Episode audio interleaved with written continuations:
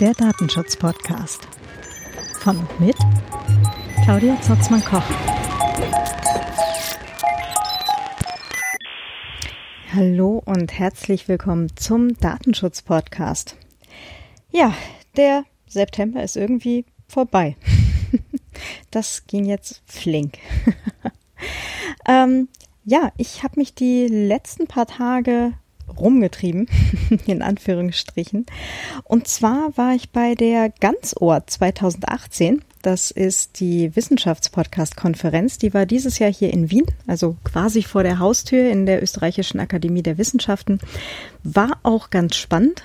Ähm, es gab zwar einen leichten Culture Clash zwischen äh, Podcasterinnen und äh, Wissenschaftlerinnen und ähm, unter anderem auch den ähm, klassischen Radiojournalistinnen, war aber trotzdem äh, sehr interessant, gab äh, coole Barcamp-Sessions, ähm, ja, wurde dann teilweise auch ein, ein bisschen technisch und ich habe jetzt auf jeden Fall auf meiner langen To-Do-Liste, dass ich mir die Sache mit diesen Transkripten und den Show Notes und den äh, Kapitelmarken und Timestamps und sowas nochmal ordentlich angucke.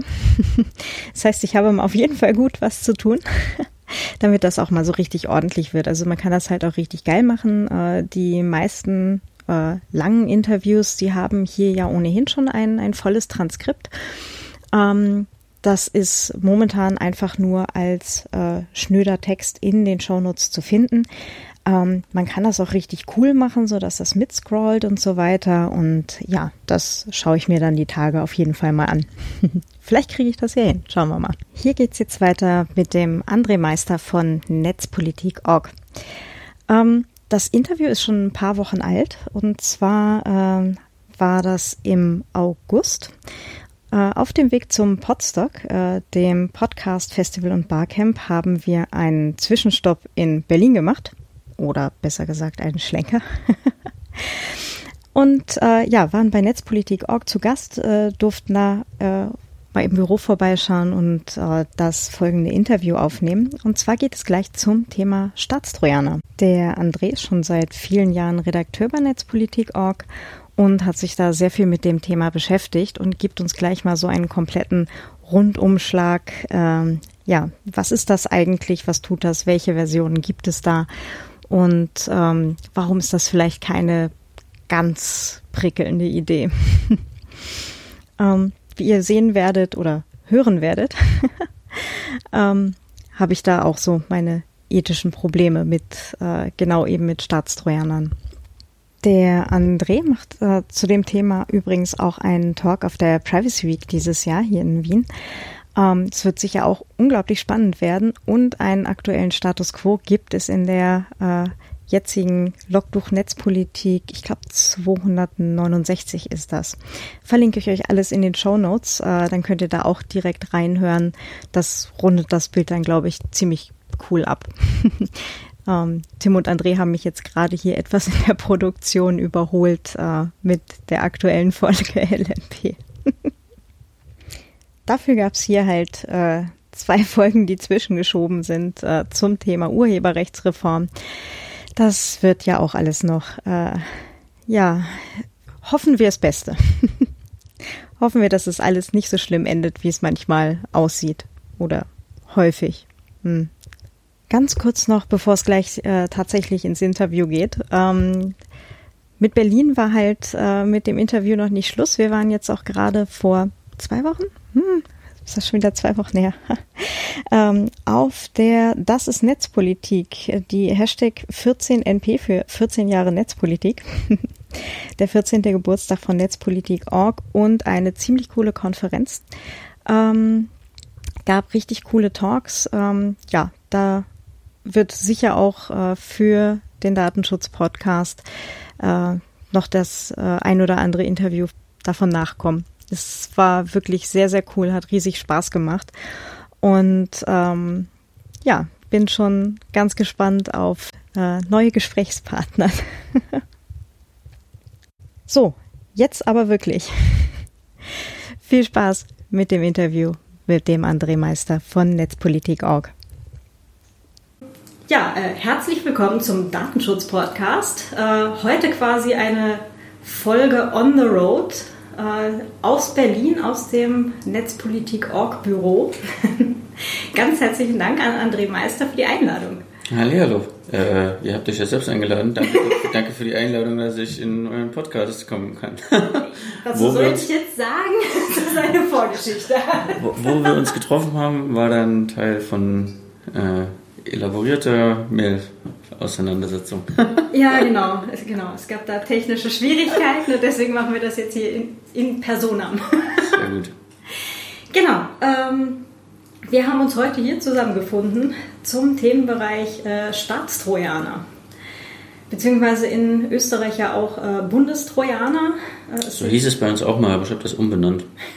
Erfolgreich. ja, zum Glück, weil Bundestrojaner klang nach der Bund, äh, die Bundesrepublik macht das, aber wir haben das ja mittlerweile auch bei den Ländern. Äh, und Staatstrojaner ist einfach so schön generisch und wie ich finde auch äh, sehr eingängig. Aber mittlerweile ist es fast überall auch der Staatstrojaner geworden. Hm. Ähm, du hast dich damit jetzt auch schon lang auseinandergesetzt. Ja, äh, es gibt's ja auch schon lang. Äh, ich habe vor kurzem, ich weiß gar nicht mehr genau, was der Grund war, aber gesehen, dass ich schon vor neun oder zehn Jahren aus dem Bundestag bei einer Anhörung berichtet habe, wo es um das damalige BKA-Gesetz ging, hier in Deutschland, mit dem damals der äh, Staatstrainer eingeführt werden sollte. Das Thema begleitet uns also ungefähr so lange wie die Vorratsdatenspeicherung über eine Dekade. Das ist schon eine Weile. Das da hat sich ja jetzt auch technisch in den zehn Jahren eine Weile getan. Also jetzt an, an Möglichkeiten, die so ein Trojaner grundsätzlich mal mit sich bringt. Oder war vor zehn Jahren eher auch schon genau dasselbe möglich, was wir heute auch haben? Also an den Fähigkeiten von den Trojaner-Software oder Hardware-Dingen weiß ich gar nicht, ob sich so viel geändert hat. Das Grundprinzip ist ja, da äh, äh dringen Unbefugte in unsere IT-Geräte ein und können dann einmal damit alles machen. Also wer root ist, kann machen, was er oder sie will. Ähm, unsere Technik hat sich aber rasant weiterentwickelt. Also damals waren das noch irgendwelche Rechner oder so. Keine Ahnung, gab es da irgendwie ersten Smartphones, die kamen glaube ich nach der Anhörung. Äh, und heutzutage gibt es wenig Menschen ohne Smartphones. IoT, dieser Buzzword ist überall. Äh, und wir müssen ja auch in die Zukunft denken. Also elektronische, medizinische Geräte, äh, ob das jetzt irgendwie Herzschrittmacher mhm. oder irgendwelche Höherimplantate sind oder so. Also IT-Geräte sind überall. Äh, Während es vor zehn Jahren, da hat man immer noch geredet, ah, die verschlüsselten E-Mails und das Skype und so, das war damals das Threat-Level. Heute ist es WhatsApp und Signal oder was auch immer für Messenger. Äh, aber das Prinzip, dass Trojaner, wenn sie einmal ein IT-Gerät infiziert haben, alles auslesen, ausschnorcheln, abhorchen können, äh, ist ähnlich. Doch, ein, ein, zweiter Punkt noch, nicht nur die Geräte und die Verbreitung und die Verwendung haben sich weiterentwickelt, sondern auch was wir in diese Geräte eingeben. Also so ein Smartphone weiß ja heutzutage manchmal sogar mehr über uns, als wir uns selbst bewusst sind. Äh, mhm. In der Summe all dieser Daten, die dadurch nicht nur eingegeben und äh, werden, ankommen durch Kommunikation, sondern auch erhoben werden mit einem Haufen Sensoren, über die wir gar keinen Überblick haben und so. Da gibt's ja die krasseste äh, Forschung, aus was man jetzt alles wieder für einen Datenpunkt, äh, neue Korrelationen äh, machen kann. Und all das ähm, ist eben mit Staatstreuern abhörbar. Hm. Lass uns gerade mal zum, zum Anfang gerade äh, nochmal quasi so einen halben Schritt zurück. Ähm, du sagtest ja gerade, wenn so ein Trojaner eingesetzt wird, ähm, dass der quasi Root-Rechte hat, also Volladmin auf dem Gerät. Das heißt Vollzugriff auf allem, was da drauf vorhanden ist. Ja? Also vor, äh, gespeicherte Daten, äh, Verbindungen etc. pp. Sensoren, Mikrofon, Kamera. Mhm. Also alles, was so ein Gerät halt eben hat. Ähm, lass doch mal gerade quasi von Anfang an anfangen, warum ist das so? Also ähm, viele, die sich jetzt auch vorstellen, äh, wir machen das jetzt mal, weil wir wollen jetzt sagt äh, in der Politik heißt es ja dann immer so schön, ja, aber wir wollen ja unbedingt eben die Kommunikation hören, bevor sie verschlüsselt wird, ne? aber äh, keine Ahnung, die Einkaufsliste brauchen wir nicht, ja, also das wird sich ja dann häufig so, so einfach vorgestellt mit, ach, wir wollen ja eigentlich nur die E-Mails oder ach, wir wollen ja eigentlich nur das Skype-Gespräch haben. So einfach ist das jetzt nicht, ne? Nee, das haben auch die Behörden irgendwann gemerkt, dass es nicht so einfach ist. Also wir haben ja in Deutschland tatsächlich ähm, juristisch eingeführt zwei Kategorien von Staatstrojanern. Ich nenne das immer den kleinen Staatstrojaner und den großen. Ähm, der kleine ist angeblich nur eine euphemistisch genannte Quellen-Telekommunikationsüberwachung. Also das, was Behörden früher konnten, sie wollten Telekommunikation mithören, meistens Telefonanrufe, SMS, Fax äh, und so ein Zeug konnten sie einfach mithören, wenn sie zum TK-Anbieter gegangen sind und gesagt haben, hier Richterbeschluss oder auch nicht, je nach Behörde äh, und Anbieter. Ähm, und dann eben in Klartext äh, die Audiogespräche oder Textinhalte äh, mitlesen können. Und das geht nicht mehr so einfach jetzt, wo vor allem nach Snowden alles Mögliche Ende zu Ende verschlüsselt ist und eben auch nicht mehr über die skurrilen alten Mobilfunkdatenprotokolle geht, sondern alles über Internetprotokolle. Ähm, und viele von den Behörden sagen, ja, wir können das aber nicht verlieren, weil sonst geht das Armland unter und Going Dark gibt es ja als Phänomen, was nicht so ganz stimmt, aber das ist ein anderer Punkt. Ähm, und sie wollen diese Fähigkeit erhalten, äh, dass sie weiter Telekommunikation mithören können. Das ist erstmal ganz äh, verständlich und damit wird das aber auch Politikern verkauft von, das ist dasselbe, was wir schon seit 100 Jahren machen. Äh, das verkennt aber die technische Realität, dass ähm, egal welche Daten man ausleitet, äh, das Eindringen ist immer identisch. Also man muss erstmal unbemerkt irgendeinen Angriffspunkt in dem System finden, welcher das auch immer ist, ob Software, ob Hardware oder auf irgendwelcher Ebene davon, muss da erstmal reinkommen können in das Gerät und dann Code ausführen können und dann sich quasi all die Rechte verschaffen, die notwendig sind, Daten auszuleiten. Und erst danach, wenn man technisch in der Lage ist, eigentlich alles mit dem Gerät zu machen, wird jetzt ein Konzept eingeführt, okay, der kleine Trojaner, der kann zwar technisch alles, der soll aber rechtlich nur bestimmte Dinge dürfen, äh, eben laufende Kommunikation, auch nicht Kommunikation, ähm, ehe sie abgeschickt wird oder nachdem sie ankam, das ist wieder auch ein Konzept, aber nur laufende Kommunikation zu erkennen, abzugreifen und auszuleiten. Äh, und das soll irgendwie auch technisch spezifiziert sein, dass diese Quellen-TKÜ-Trojaner, der kleine Trojaner, nur das darf. Dann gibt es das zweite Konzept, der On die Online-Durchsuchung, das ist der große Trojaner, der darf wirklich alles.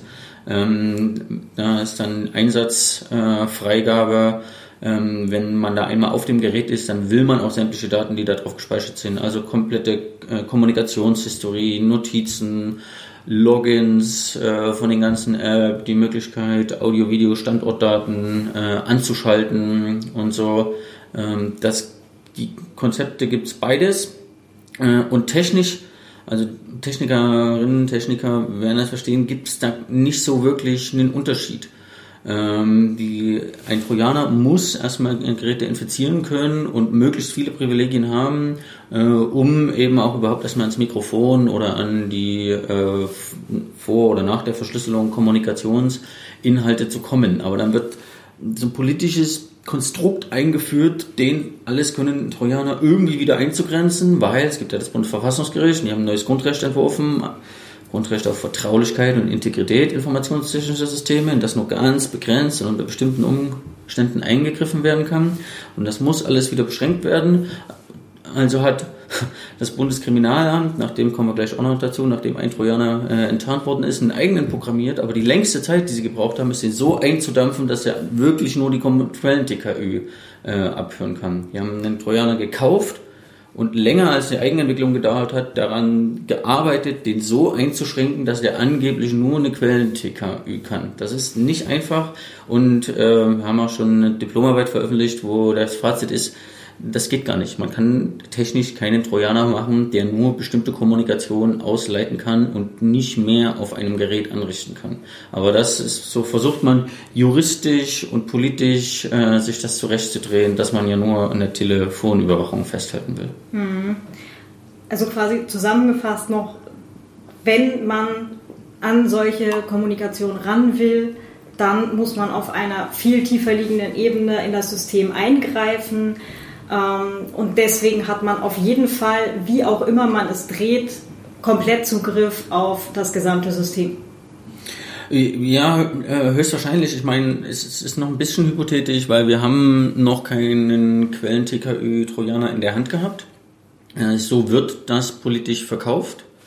Ähm, aber wir haben ja einen Fall, in dem schon mal ein Trojaner enttarnt wurde äh, vom Chaos Computer Club in Deutschland 2011. Da ging es um einen Typen in Bayern, der irgendwie ein paar zu viel Anabolika aus Tschechien importiert hat und damit gehandelt hat. Äh, also vielleicht nicht irgendwie die feine englische Art, aber definitiv kein internationaler Terrorismus, äh, mit dem es immer begründet wird. Mhm. Ähm, und der sollte die Software damals sollte angeblich auch nur zur Überwachung laufender Kommunikation eingesetzt werden kann, äh, werden. Die haben dann aber gedacht, wie machen wir das am dümmsten, wenn jemand E-Mails verschlüsselt oder Skype äh, chattet und wir das trotzdem mitlesen müssen? Ja, dann machen wir halt einfach Screenshots äh, vom ganzen Bildschirm, für ehe die Mail abgeschickt wird und nachdem sie äh, empfangen wird. Da ist das Problem, man hat aber nicht nur das Mailfenster, sondern den kompletten Desktop äh, und man hat auch Kommunikation, ehe sie abgeschickt wird und man hat auch andere Fenster, die noch offen sind sind, die nicht zur Kommunikation gehören. Hm. Äh, und das war damals das Ergebnis der CCC-Analyse. Dieser Trojaner äh, konnte technisch mehr, als das Gesetz erlaubt hat. Der hatte noch einen Haufen anderer Probleme, äh, dass der Update-Funktionen hatte, da konnte beliebiger Code nachgeladen werden, ohne Signaturen, die Command-and-Control-Server waren schön und torweit offen und konnten übernommen werden und so. Also das war wirklich einmal komplett kaputt. Aber das Hauptproblem war eben, dass sie auch nicht in der Lage waren, ähm, auf die laufende Kommunikation äh, sich zu beschränken, denn wir als äh, Techies eben wissen, man muss ja auch erstmal die Rechte haben, das alles abgreifen zu können, mhm. was man will. Und man kann jetzt auch kaum sagen, ich will nur WhatsApp auslesen, also komme ich nur mit einem Trojaner, der sich über WhatsApp irgendwie in die App festsetzt und in den Berechtigungen äh, der Abbrau, äh, abbleibt. Früher oder später will er Zugriff auf äh, das Mikrofon, die Kamera, die Standortdaten oder nee, die Standortdaten zählen nicht mehr zu den Kommunikationsdaten. Äh, aber in den allermeisten Fällen nutzt man einen generischen Infektionsweg und sagt danach, ich will alle laufende Kommunikation, also egal ob das jetzt OpenPGP verschlüsselte Mail oder ähm, WhatsApp verschlüsselte, wie sind das, Sprach, Sprach und Textnachrichten, Video geht ja heutzutage glaube ich auch oder mhm. so, oder ob das Signal ist. Äh, deswegen muss eben Trojaner auch die Berechtigung haben, alle diese äh, Kommunikationsprogramme, ob es jetzt Programme auf dem Rechner oder eine App oder was auch immer sind, äh, angreifen zu können. Und das geht nur mit systemweiten Berechtigungen. Mhm. Ähm quasi notabene jetzt nur, weil ich jetzt auch gerade äh, ein, ein Gruselgeräusch von mir gehabt, so, ähm, dass der Updater und so weiter dann halt auch kaputt sind. Ähm, man muss ja immer davon ausgehen, dass so ein, so ein Programm, ja, auch ein, ein Staatstrojaner, dass der halt nicht immer nur in den Händen bleibt, wo er, wo er sein sollte, sondern es kann ja sein, dass der andere halt auch Zugriff auf darauf bekommt und dann wie viele Geräte halt auch immer mit diesem Trojaner infiziert sind, dann eben halt auch in den Händen von anderen Leuten sein können. Und wenn dann da halt so ein Update-Server im Eimer ist ne, oder die, die äh, Sicherheitslevel da sonst wo sind oder nicht vorhanden, dann ist das halt eine ganz, ganz schlechte Idee. Es war eher nicht vorhanden. Ich glaube, damals ist jetzt ewig her, 2011, äh, aber ich glaube, um dann natürlich nicht das überwachte Gerät permanent mit dem Zoll in sonst wo oder dem BKA in äh, Meckenheim oder wo immer die sitzen kommunizieren zu lassen, hat man natürlich auch einen Ausleitungsserver genommen, wo jetzt nicht Strafverfolgungsbehörde draufsteht. Da haben die sich irgend so ein One-Click-Hoster in den USA geklickt, wo es dann so semi-gut verschlüsselt quasi die Ausleitung von deutschen Straftatverdächtigen erstmal über die USA geht. Das war zum Glück noch vor Snowden, danach hätten die nochmal einen ganz anderen Einlauf bekommen. Mhm. Äh, aber da, also damals bei diesem einen Trojaner Digitask, äh, das war eine deutsche Entwicklung, die nicht gerade auf dem Weltmarkt mithalten äh, würde und das wurde danach auch äh, sowohl nicht mehr benutzt, als auch mittlerweile die Firma eingestampft bzw. übernommen von einer anderen Firma. Hm. Ähm, das ist ja übrigens auch ein ganz interessanter Punkt. Ne? Ähm, so ein Trojaner oder so ein Staatstrojaner, den kannst du ja jetzt nicht irgendwie an jeder Ecke kaufen. Also auch hier in Berlin beim Späti kriegt man sowas eben nicht, sondern es gibt, glaube ich, so weltweit, wie viel sind es? So eine Handvoll Firmen, bei denen man überhaupt Dinge entsprechend einkaufen kann. Also halt Sicherheitslücken beziehungsweise äh, halt auch die Entwicklung davon, oder? Ja, das kommt drauf an, ein bisschen auf welchem Level. Also es gibt eine Handvoll weltweit bekannte bekannte weltweite Spitzenfirmen, äh, die das wirklich auf extrem professionellem Niveau machen. Äh, dann gibt's aber noch eine ganze Reihe von Firmen, von denen die wenigsten je gehört haben. Also von diesem Digitask war das damals, von äh, so einer Bude aus Hessen, ich habe schon vergessen, aus äh, welcher Stadt. Aber die hatte vorher niemand so großartig auf den Schirm. Es gibt mhm. eine Schweizer Firma, äh, die glaube ich, 2006 oder so oder irgendwie ewig lange her mal dem Zoll einen Trojaner gegeben hat. Ähm, die, die ist auch nie so wirklich ähm, auf dem Radar aufgetaucht. Äh, und da gibt es ein paar andere, so eine mittelständischen ähm, Sicherheitsfirmen, die auch versuchen, irgendwas in die Richtung zu machen.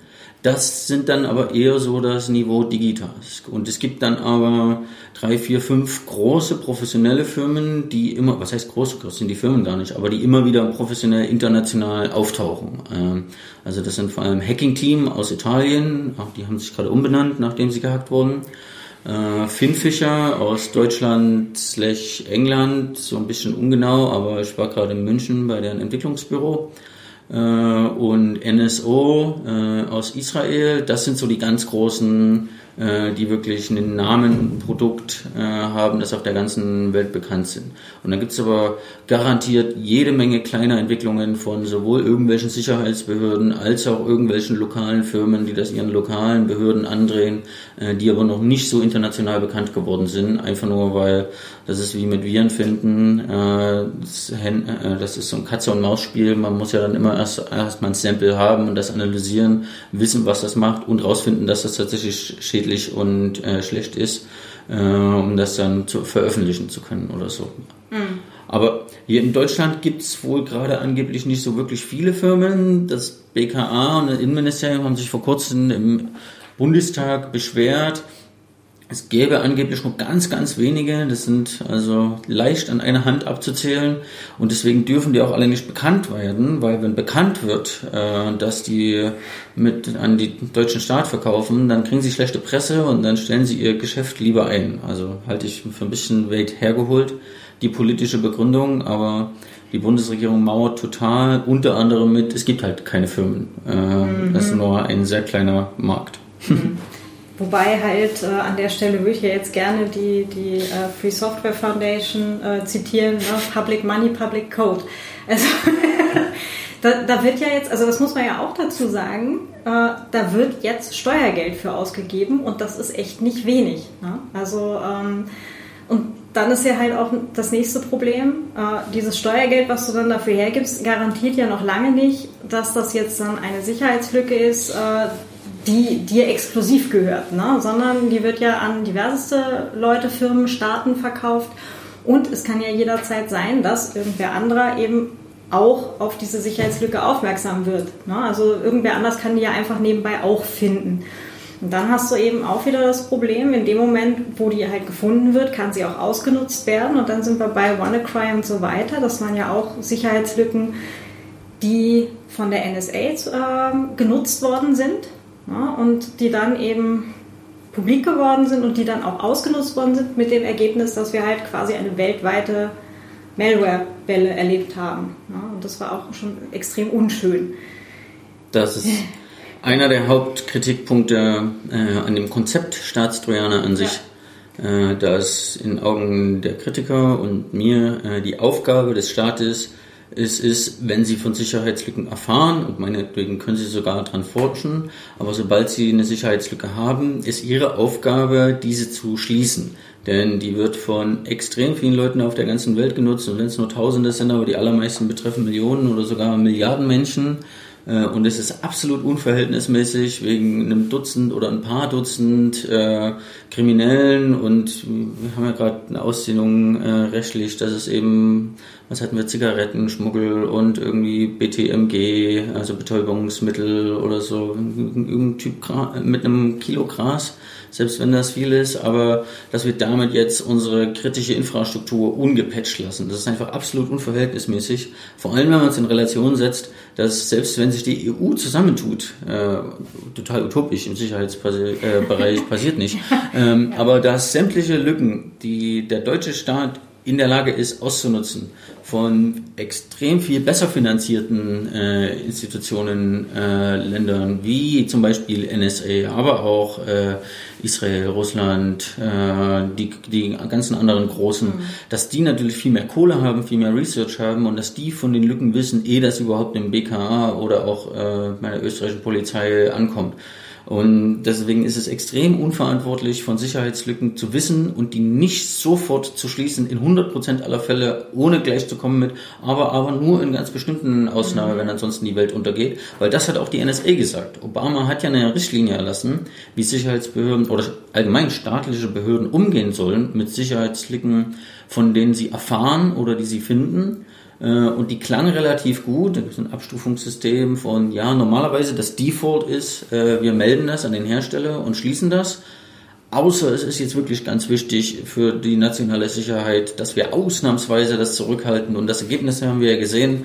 CIA mit Vault 7, äh, die ein riesiges Arsenal zurückhalten, die NSA mit was Snowden alles enthüllt hat und zum Beispiel diesen komischen WannaCry ähm, was dann eben dazu geführt hat, dass die Lücke, von denen amerikanische Behörden jahrelang wussten, äh, dafür dazu geführt haben, dass irgendwie Millionen von Windows-Systemen auf der ganzen Welt ausgefallen sind, mhm. bis hin zu Krankenhäusern, äh, Verkehrsunternehmen, Zügen und so weiter und so ja. fort. Und das geht einfach nicht. Ja.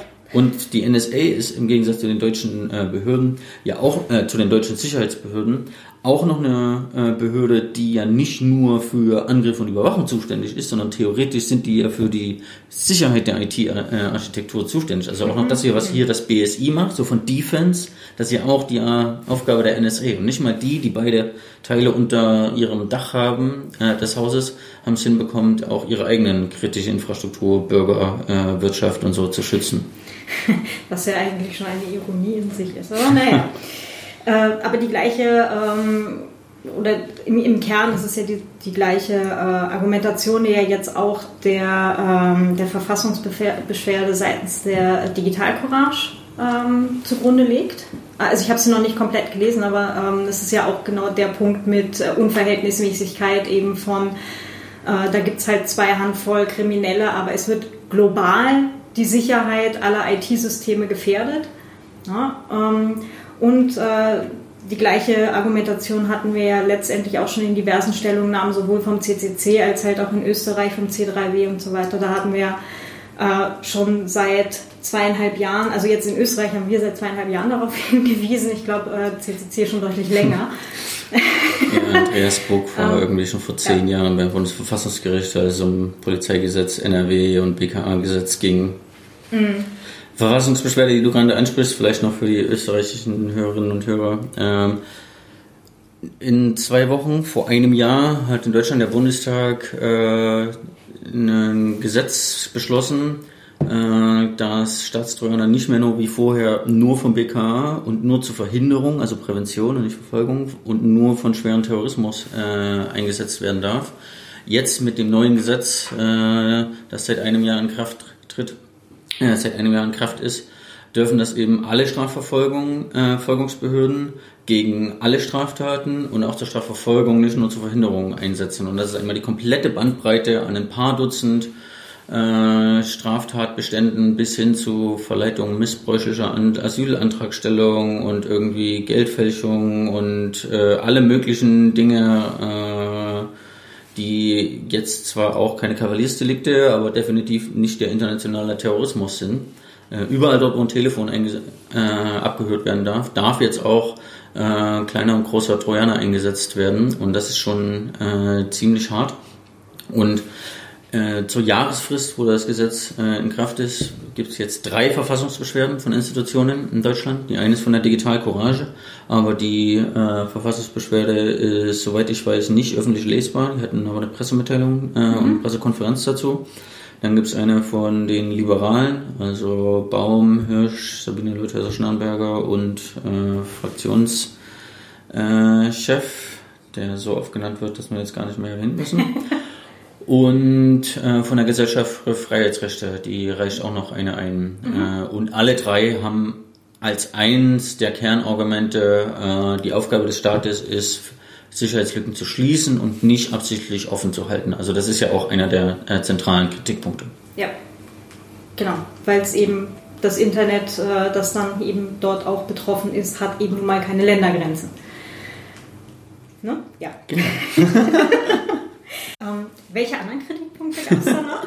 Also mir, fallen noch? mir fallen noch zwei große Kritikpunkte ein. Ähm, einer ist, ähm, nicht nur äh, bedeutet das Offenhalten von Schwachstellen äh, einen Nachteil von Bürgern und dem Rest der Gesellschaft, ähm, die äh, anfällig für Sicherheitslücken sind, die Sicherheitslücken äh, leider ertragen müssen, obwohl andere Leute schon längst davon wissen und das ausnutzen können und quasi die digitale Welt äh, gefährlicher machen. Aber mit dem Einkauf äh, von Sicherheitslücken und Produkten, die Sicherheitslücken ausnutzen, äh, finanzieren wir quasi auch noch einen grauen Markt, äh, jetzt staatlich gefördert, der genau das tut. Also in den 90ern war das Internet zwar auch noch keine Blümchenwiese, aber so das Konzept Responsible Disclosure von, wenn man eine Lücke gefunden hat, dann sagt man es dem Hersteller und dann wird das gefixt und wenn die das äh, nicht fixen, dann veröffentlicht man es halt öffentlich. Dann ist meistens der Druck ziemlich schnell ziemlich groß, dass sie das dann äh, doch fixen müssen. Ähm, mittlerweile mit einer, mit einer brauchbaren Zeitspanne dazwischen, die halt normalerweise auch ausreichen würde, einen Fix zur Verfügung zu stellen. Also von ein paar Wochen bis ein paar Monaten. Da gab es auch lange Auseinandersetzungen Debatten. Mittlerweile wird das Feld ziemlich von dem Google Project Zero Team aufgerollt, die hart meinen 90 Tage, wer es bis dahin nicht auf die Reihe bekommt, gibt kein Pardon mehr. Und seitdem die das machen, ist die Quote von Fixes tatsächlich von einem Viertel auf 95 Prozent innerhalb dieser 90 äh, Tage hochgerutscht. Das, ähm, das Google macht. nee, das, ähm, manche Engineering-Dinge können sie relativ gut, äh, wobei es an Google und ja, auch eine ganz andere Kritikpunkte gibt. Ich nehme an, du hast eine eigene Podcast-Folge dafür. ähm, Demnächst dann, ja. jedenfalls ähm, haben, ähm, beflügeln wir jetzt mittlerweile einen Markt an shady Gestalten, in denen sich alle möglichen Kriminellen, Geheimdienste, äh, Sicherheitsbehörden und Verbrecher finden, die alle versuchen, äh, bekannte, also unbekannte, entdeckte, aber noch nicht gemeldete äh, Sicherheitslücken äh, zu finden oder zu erlangen um damit äh, entweder ganz normale kriminelle Absichten wie äh, Betrug, einfach Kohle machen äh, oder irgendwie Erpressung oder was auch immer. Äh, eine Weile war, war mal Ransomware oder so äh, mhm. ziemlich ins, noch nicht wieder vorbei. Aber wir finanzieren damit quasi diesen Markt, indem wir einen Anreiz setzen, wenn irgendjemand eine Sicherheitslücke findet, nicht mehr zum Hersteller zu gehen und zu sagen, äh, schließ die doch und kannst äh, draufschreiben, dass das von mir ist, da habe ich Credibility und wenn ein Bug Bounty Programm hast, kriege ich noch 10.000 Euro dafür. Äh, sondern mittlerweile ist halt Kapitalismus, Leute gehen dahin, wo das meiste, gezahlt, äh, meiste Geld gezahlt wird und das zahlt äh, Wuppen und die NSA. Ähm, und warum irgendwie mich mit 10.000 Euro und einer Dankesmail ähm, ja, zufrieden geben, wenn ich auch 100.000 Euro äh, kriegen kann und das damit aber an die Bösen verkaufe. Solange ich keine moralischen Skrupel habe, mache ich das. Das ist gefährlich, weil das äh, ist, das sorgt nicht nur dafür, dass dem deutschen Staat ein paar Schwachstellen bekannt sind, äh, die ähm, von denen er weiß und die absichtlich offen hält, sondern das verstärkt äh, dass überall auf der Welt äh, Sicherheitslücken bekannt werden, die nicht mehr gemeldet werden. Das ist ein extrem großes Problem, denn unsere digitale Welt ist auf archaischen Konzepten gebaut, äh, wo leider Sicherheitslücken links und rechts im Designkonzept und Legacy ähm, Implementierungen äh, jeden Tag äh, auftauchen und gefixt werden müssen. Und es ist ein echt schlechter Anreiz, das nicht äh, zu fixen. Ja, und das dritte Grund. Gerade dazu, äh, vor allem jetzt, wenn man auch noch kurz äh, sozialen Aspekt dazu nimmt, äh, wir, die, die, Schere zwischen Arm und Reich geht halt einfach immer weiter auseinander. Ja. Ja? Das also das ist, äh, deswegen Problem, ist ein genau. finanzieller genau. Anreiz, dass eben Dinge an andere Leute als die Guten verscherbelt werden, ein, eine blöde Idee. Was ja eigentlich auch der, der Grund ist, weswegen Politiker eigentlich recht viel bezahlt werden, um eben solche Sachen wie äh, Korruption und so weiter möglichst gering zu halten. Ne? Das ist ja, da sollte man dann halt das, dasselbe Prinzip eben eigentlich für IT-Sicherheit eigentlich auch überlegen. Aber ja. Auf also, dem Rücken des globalen Südens, ja. ja. Mhm. So funktioniert die ja. Welt leider. Ja, drittes Argument. Und, und, ein drittes Hauptargument ist gar nicht so sehr ein technisches, ähm, sondern eins, was auch das deutsche Bundesverfassungsgericht in seinem Urteil, seinem ersten Urteil zum äh, Staatstrojaner schon anerkannt hat. Ähm, die, der Trojaner, das Eindringen in unsere sämtlichen digitalen Geräte, angefangen bei unseren Smartphones, die extrem viel wissen über uns, ist wahrscheinlich der intensivste Grundrechtseingriff, äh, den man kennt von aus Überwachungsperspektive, ohne jetzt gleich äh, die Freiheit zu beschneiden und so. Äh, aber wir hatten in den 90ern in Deutschland eine Debatte um den sogenannten großen Lauschangriff. Ob es erlaubt ist, ja. ähm, Privatgespräche in Privatwohnungen mitzuschneiden, eventuell sogar zwischen Ehepartnern im Schlafzimmer oder so. Damals ist die FDP-Justizministerin Leuthäuser-Schnarrenberger extra deswegen zurückgetreten, weil sie das nicht mitmachen wollte. Äh, weil es gibt einen Kernbereich privater Lebensgestaltung, hat das Bundesverfassungsgericht definiert, ähm, aus der Menschenwürde heraus, die unverletzlich ist, in den ein Staat nicht eindringen darf. Ähm, es muss einen innersten Bereich geben, in dem man sich selbst finden, äh, reflektieren äh, und entwickeln kann, in dem der Staat null Zutritt hat. Äh, das war schon ziemlich schwer regelbar bei dem äh, großen Lauschangriff äh, im Schlafzimmer, aber mit dem, äh, mit dem Eindringen in unsere Geräte ist das komplett hinüber. Also die Dinger wissen mehr über uns als das, was wir im Schlafzimmer erzählen. Mhm. Die wissen wahrscheinlich das, was wir im Schlafzimmer erzählen, auch, weil wir haben die ja damit und die haben ein Mikro.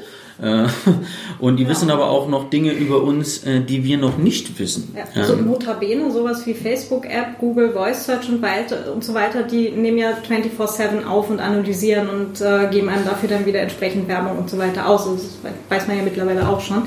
Die schicken es vielleicht nicht 24-7 tatsächlich an die Cloud, äh, aber es ist ja dann, ja. wenn der Staatstrojaner einmal da drauf ist, ein leichtes, äh, ja. genau das zu dann, tun. Dann war es das, ja. Genau, und ähm, die, diese, extreme neue Intensität ähm, des Abhörens, des Eingriffs in die, äh, den Kernbereich äh, der privaten Lebensgestaltung hat auch das Bundesverfassungsgericht erkannt und eben deswegen extra neues Grundrecht äh, geschaffen in seinem Urteil. Das wird vereinfacht IT-Grundrecht oder Computergrundrecht genannt. Das heißt, äh, Grundrecht auf Vertraulichkeit und Integrität informationstechnischer Systeme, wo der Staat echt nur unter extrem begrenzten Zugriffen überhaupt und in einem bestimmten Bereich überhaupt gar keinen Zugriff mehr hat. Hm. Ähm, und der Staatstrojaner tut genau das Gegenteil. Ähm, der Staat ist mit dem neuen Grundrecht nicht nur, verantwortlich, äh, nicht nur verantwortlich, ähm, sensibel im Eindringen in diesen Grundrechtsbereich zu sein, sondern der ist angehalten, aktiv daran mitzuwirken, ähm, dass die Vertraulichkeit und Integrität gewahrt bleibt. Davon haben wir seit dem Urteil relativ wenig gehört. Wir haben immer mal was von, wir wollen Verschlüsselungsstandort Nummer eins werden oder so ein äh, öffentlich postulierten Statements gesagt, wo dann aber im Nebensatz es wieder heißt, äh, Sicherheit durch Verschlüsselung und Sicherheit trotz Verschlüsselung, weil wir wollen ja auch den Trojanern wieder drum rumkommen und so. Und das ist mhm. nicht das, was das Bundesverfassungsgericht gemeint hat. Und das hat das direkt aus der Menschenwürde abgeleitet. Mhm. Das ist also ein ganz untechnisches äh, Argument, aber es betrifft tatsächlich äh, den Kernbereich privater Lebensgestaltung und ist ein extremer neuer, äh, sensibler Grundrechtseingriff, mit dem extrem ähm, restriktiv umgegangen werden muss. Wir hatten ja schon Probleme damit, dass es äh, zur Verhinderung von internationalem Terrorismus eingesetzt wird. Aber jetzt hat man das auch noch ausgeweitet als auf sämtliche Straftatbestände, die irgendwie auch im Telefon abgehört werden kann. Und das ist krass, das geht nicht. Hm. Äh, bin ich ganz bei dir. Was die Zuhörer jetzt nicht hören, ist, dass ich hier gerade wild nicke. also vielleicht schon langsam das Knacken in meinem Gesicht. ähm, das Kranke daran ist ja letztendlich, na, ähm, dass es ja, also was die Zuhörer jetzt auch noch nicht wissen, wir kommen ja hierher, äh, gerade im, im Netzpolitik-Org-Büro hier in Berlin. Wir waren gerade vorher äh, noch im Spionagemuseum ich nicht, aber ja, ihr. du nicht, ihr schon. Und ähm, äh, da haben wir jetzt dann auch ein ganzes Teil eben Dinge gesehen, was jetzt halt vorher äh, unter anderem von der Stasi, aber nicht nur, äh, benutzt wurde, um eben Menschen auch in ihrem höchstpersönlichen Lebensbereich eben auszuspionieren. Ja? ähm, wo du dann Wanzen hast und so weiter, Kameras etc. pp. Ähm, das ist ja letztendlich alles Kinkerlitzchen gegenüber das, was so ein, im Falle von, von einem Smartphone jetzt, ne, äh, also das Smartphone ist dem ja mehrfach überlegen. Ja, also die Menschen sind das erste Mal zum Mond geflogen mit weniger Technik, als wir heutzutage in so einem Smartphone mit uns führen. Ja. Die Dinger wissen mehr über uns als wir selbst. Äh, früher ja. konnte man nur das äh, abhören, was aus uns herauskam und dann abgehört wurde. Und jetzt ist es, äh, kann man Dinge abhören, die wir noch nicht mal aussprechen und manche, die wir noch nicht mal selbst bewusst sind und wissen. Genau, das sind dann so Sachen, äh, unsere äh, Suchen, ne, in welcher Suchmaschine auch immer. Also, ne, das muss ja jetzt nicht nur Google sein, dass, äh, dass Google das dann im Zweifelsfall weitergibt, sondern wenn es dann halt wirklich direkt am Gerät ausgelesen wird, ne, sind dann deine Suchanfragen da drauf und so weiter. Und das kann ja dann, äh, oder Likes, Ne? Oder Dinge, die ich poste oder mir merke, in Pocket speichere oder sonst irgendwas oder wie auch immer, äh, welche App auch immer man dann nutzt, wenn man sowas nutzt. Ähm, und das bildet ja dann auch wieder ein Profil, äh, also quasi ein Schattenprofil unserer selbst, was dann, wie du gerade sagtest, einfach viel mehr über uns aussagt, als uns eigentlich selber bewusst ist.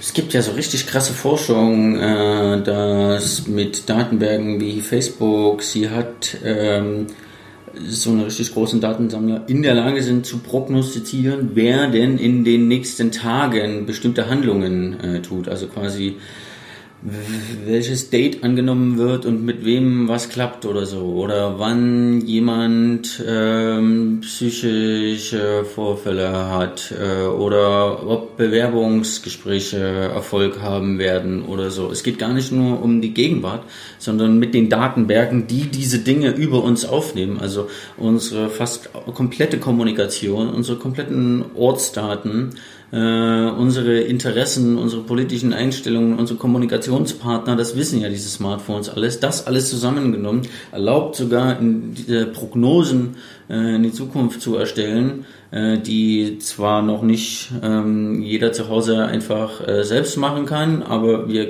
äh, setzen ja politische Rahmenbedingungen wie Entscheidungen nicht nur für die Gegenwart und die Vergangenheit, sondern auch für die Zukunft. Und es mhm. wird in den nächsten Jahren extrem viel mehr solche Forschung kommen, die aber jetzt schon teilweise extrem gruselig ist. Ja.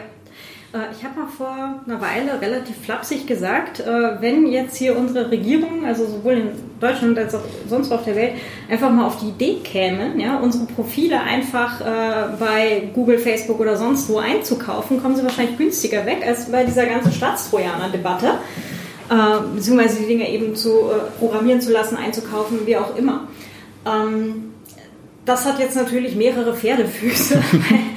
ähm, du halt dann äh, ziemlich sicher damit äh, kein beweiskräftiges Material hast. Ja? Also es ist zwar ein sehr gutes Abbild, was von uns eben im Netz existiert, aber du tust dir natürlich jetzt auch als Behörde, als Verfolgungsbehörde vermutlich keinen Gefallen, äh, wenn du eben ein kommerzielles Produkt, äh, ein, ein, ein, kommerzielles Profil einkaufst ähm, über Menschen. Ja, also es wäre allerdings wahrscheinlich tatsächlich eine günstigere Möglichkeit.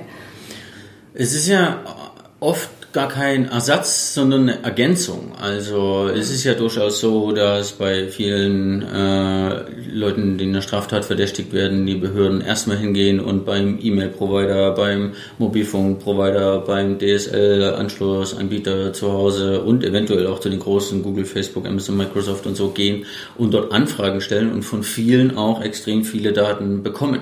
Und oft reicht das ja. Aber den äh, Behörden, äh, man auch ein bisschen Devil's Advocate spielen, geht's halt um die Dinge, die sie da nicht bekommen. Zum Beispiel WhatsApp-Kommunikation oder andere Messenger oder so. Das kann ich schon äh, nachvollziehen. Nur muss das halt alles in einer äh, Balance bleiben. Und tatsächlich, es gibt auch manche äh, manche Dinge, die kriegen sie, wenn sie von einer Person ausgehen und ohne Richterbeschluss, dann kriegen sie da nicht so einfach was, zumindest hoffentlich bei den Großen. Außer die NSA mit Prism und so, aber das ist nochmal eine ganz andere Ebene. das ist nochmal eine ganz andere Folge. ja. ja. Ähm, trotzdem gerade nochmal zum Thema Beweiskraft. Ähm, wenn du jetzt Root-Zugriff auf ein Gerät hast, ne, was du ja bei so einem Trojaner auch hast, äh, das hatte ich glaube ich auch bei uns in die Stellungnahme eingeschrieben damals, ist, äh, du untergräbst dir ja damit quasi überhaupt sämtliche Beweise, weil wenn überhaupt mal jemand Vollzugriff auf ein Gerät hat, egal ob das jetzt ein Smartphone ist, ein Rechner oder was auch immer, kann jeder, der Zugriff eben auf diese Lücke hat, auf eben diese, diese Trojaner-Software, du kannst ja nicht sicherstellen, dass das nur der Start ist, ja, ähm, kann sämtliche Daten auf diesem Gerät ändern ja, ergänzen, Fotos draufschieben. Wenn man das ordentlich macht, Metadaten ordentlich ändert und so weiter, dann kann das halt schon eben zu gefälschten Beweisen führen ne? oder halt auch Daten löschen. Ja. Na, ähm, das ist ja auch noch ein Punkt, der, den ich eigentlich in der ganzen Debatte bis jetzt noch sehr vermisst habe, dass da eigentlich auch auf behördlichen Seiten noch keiner drauf gekommen ist, dass es vielleicht auch eine blöde Idee sein könnte. Ähm, das Argument existiert, das bringen wir auch äh, in den politischen Debatten und auch in den äh, irgendwie Anhörungen von Gerichtsverhandlungen und so äh, an. Aber das ist für mich tatsächlich gar nicht das Kernargument. Äh, aus technischer Perspektive stimmt das. Äh, wer einmal Adminrechte auf einem IT-Gerät hat, der kann Daten löschen, verändern, neue hinzufügen und wenn er genug Rechte hat, was ja meistens äh, mit Adminzugang äh, so ist, auch so, dass schwer von außen nachweisbar ist oder auch gar nicht, ähm, dass da jetzt äh, Dinge passiert sind, äh, die da gar nicht äh, sein sollten. Die Argumentation der äh, Behörden und Gesetzmacher ist, die Probleme hätten sie theoretisch auch bei einer Hausdurchsuchung und anderen. Die versuchen das mit Prozessen, Strukturen, Beweisprotokollsystemen, äh, also Protokollierungssystemen, Vier-Augen-Prinzip und so einen formalen Prozessen zu lösen.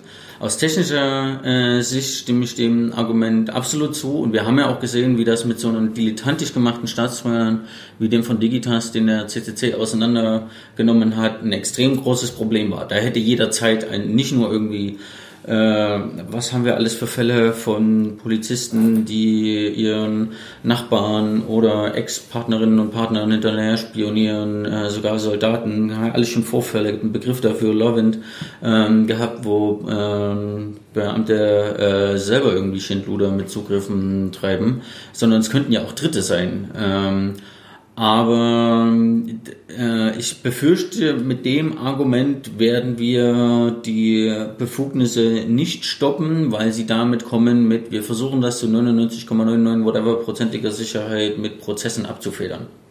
Aus technischer Perspektive stimmt das. Es gibt mhm. keinen Trojaner, der nur eine TKÜ abhören kann, ohne auch andere Dinge zu können. Und es gibt keinen Trojaner, der nicht auch in der Lage wäre, Beweismittel zu ändern, zu fälschen, zu löschen, neue hinzuzufügen, die dann nicht hingehören, ohne dass irgendjemand anderes das merkt. Das mhm. stimmt. Ja. Ähm, Nochmal ganz äh, zurück zu etwas, was du am Anfang sagtest. Äh, du sagtest, äh, Going Dark stimmt ja eigentlich so gar nicht. Ne? Und das ist ja aber eins der Hauptargumente eigentlich pro äh, Staatstrojaner oder sonstiger Überwachung äh, seitens der Behörden. Sehe ich das richtig? Genau, in der öffentlichen Debatte sagen die immer vor allem das Argument, früher haben wir einfach ein Telefon abgehört, vor zehn Jahren, das geht heute nicht mehr. Heute telefonieren alle über WhatsApp und früher haben wir eine SMS oder eine E-Mail mitgelesen, heute kommunizieren alle über äh, WhatsApp oder TLS oder so und dann geht das nicht mehr so einfach. Dieses Argument stimmt. Ähm, nur tun Behördenvertreter immer so, als ob deswegen das Abendland untergeht ähm, und wir deswegen irgendwie nur noch Kriminalität überall haben. Im Gegenteil, ähm, die Kriminalstatistiken zeigen, es wurden noch nie so wenig Straftaten begangen und so viele Straftaten aufgeklärt äh, wie letztes Jahr, auch äh, bei Straftaten, wie es so schön heißt, mit Tatmittel Internet ähm, oder digitalen Straftaten. Ist ja nicht so, dass die Ermittler gar keine Befugnisse oder ähm, Überwachungsmöglichkeiten mehr zur Verfügung hätten oder Daten äh, äh, zugreifen können. Du hast schon vorhin gesagt, heute reicht ein, also es braucht wahrscheinlich bei den großen E-Mail-Providern noch nicht mal mehr einen Richterbeschluss mit Brief und Siegel, äh, sondern wir haben schon die diversesten Zuschriften an E-Mail-Anbieter gesehen, die, wo Polizisten mit ihrer Privatadresse hinschreiben mit, ich ermittle in Fall XY, geben Sie uns mal das äh, E-Mail-Konto von Person XY und das mhm. wird dann auch total schnell rausgegeben. Als Word-Dokument angehängt. Zum, zum Beispiel oder gefaxt ja, oder ja. was auch immer, ja, ja. seen that. und, es ist ja nicht nur ähm, E-Mails, sondern auch viele andere Dinge. Ich meine, wir haben das Argument Vorratsdatenspeicherung. Ähm, es gibt derzeit eine Auseinandersetzung, inwieweit die Vorratsdatenspeicherung EU-weit, in Österreich, in Deutschland in Kraft ist, äh, inwieweit die gesetzliche Verpflichtung zur Speicherung äh, von den Providern erfüllt werden muss, ob die gesetzlichen Grundlagen legitim sind, in Einklang äh, mit den Grundrechten. Aber es gibt ja eine de facto Vorratsdatenspeicherung der Provider. Jeder ähm, Mobilfunkanbieter speichert meine Standortdaten für mindestens sieben, wahrscheinlich 28 Tage und wahrscheinlich sogar noch ein bisschen länger. Das wird dann so, so ein Ding wie eine Funkzellenabfrage, äh, dass Ermittler hingehen und sagen, hm, Straftat X, äh, also das hatten wir auch in Berlin vor sechs Jahren, bis hin zu Handtasche geraubt, nichts gefunden, weggehauen, äh, erstmal Funkzellenabfrage gemacht. Das funktioniert so, dann gehen die äh, Ermittler hin und sagen, okay, an diesem Ort, wie kommen wir an potenzielle Verdächtige? Wir gucken einfach mal, welche Handys denn in der Nähe waren. Äh, und das geht so, indem sie zu äh, den vier oder drei, je nachdem, wo man ist, äh, Mobilfunkanbietern geht, die in, äh, auf die Stelle äh, senden, also dort Empfang, äh, Sende- und Empfangs ähm, Anlagen in der Nähe haben, sogenannte Funkzellen, und dann sagen, geben Sie uns doch mal einen bestimmten Zeitraum zwischen einer Stunde oder auch bis hin zu zwei Tagen äh, sämtliche äh, Verbindungsdaten von Handys und Mobilgeräten, die in einem bestimmten Bereich angefallen sind. Äh, das ist eine Routineabfrage. Passiert jeden Tag in, in Berlin. Jeden Tag werden zehn oder hunderttausendfach Mobilfunkverbindungsdaten äh, an Cops gegeben, die die dann rastern und gucken, welche zwei Geräte waren in welchen zwei Tatorten und so weiter und so fort. Äh, sollte eigentlich laut Gesetz absolut die Ausnahme sein. Nur wenn alle anderen Ermittlungsansätze schon probiert wurden und nur wenn es sicher ist, ähm, dass dieser Ermittlungsansatz auch zum Erfolg führt und danach sollten alle Betroffenen informiert werden. Und all diese Dinge werden nicht eingehalten. Mhm der Berliner Datenschutzbeauftragte, nachdem wir damals relativ viel Berichterstattung dazu gemacht haben, äh, einen Bericht verfasst, in dem das Fazit war, das ist eine Routinemaßnahme geworden, die permanent äh, die geltenden Befugnisse und Gesetze verletzt. Ja, es, geht, es gibt Mo. Genau, und es, es gibt Mobilfunkverbindungsdaten, es gibt Standortdaten, es gibt äh, eben soziale Netzwerkprofile, es gibt E-Mail-Daten. Also wir produzieren ja auch so viele Daten wie schon, äh, wie eigentlich noch nie und geben die in unseren Default-Settings äh, ja auch an externe Firmen, äh, sowohl an deutsche als auch an internationale. Und auf all diese Daten haben Ermittler auch Zugriff. Nur, dass jetzt manche Inhaltsdaten nicht gespeichert äh, werden oder nicht zugreifbar sind, heißt ja nicht, dass wir irgendwie blind werden, das Abendland untergeht. Das schon mal gar nicht. ähm, noch ergänzend äh, WLAN-Verbindungsdaten, ja.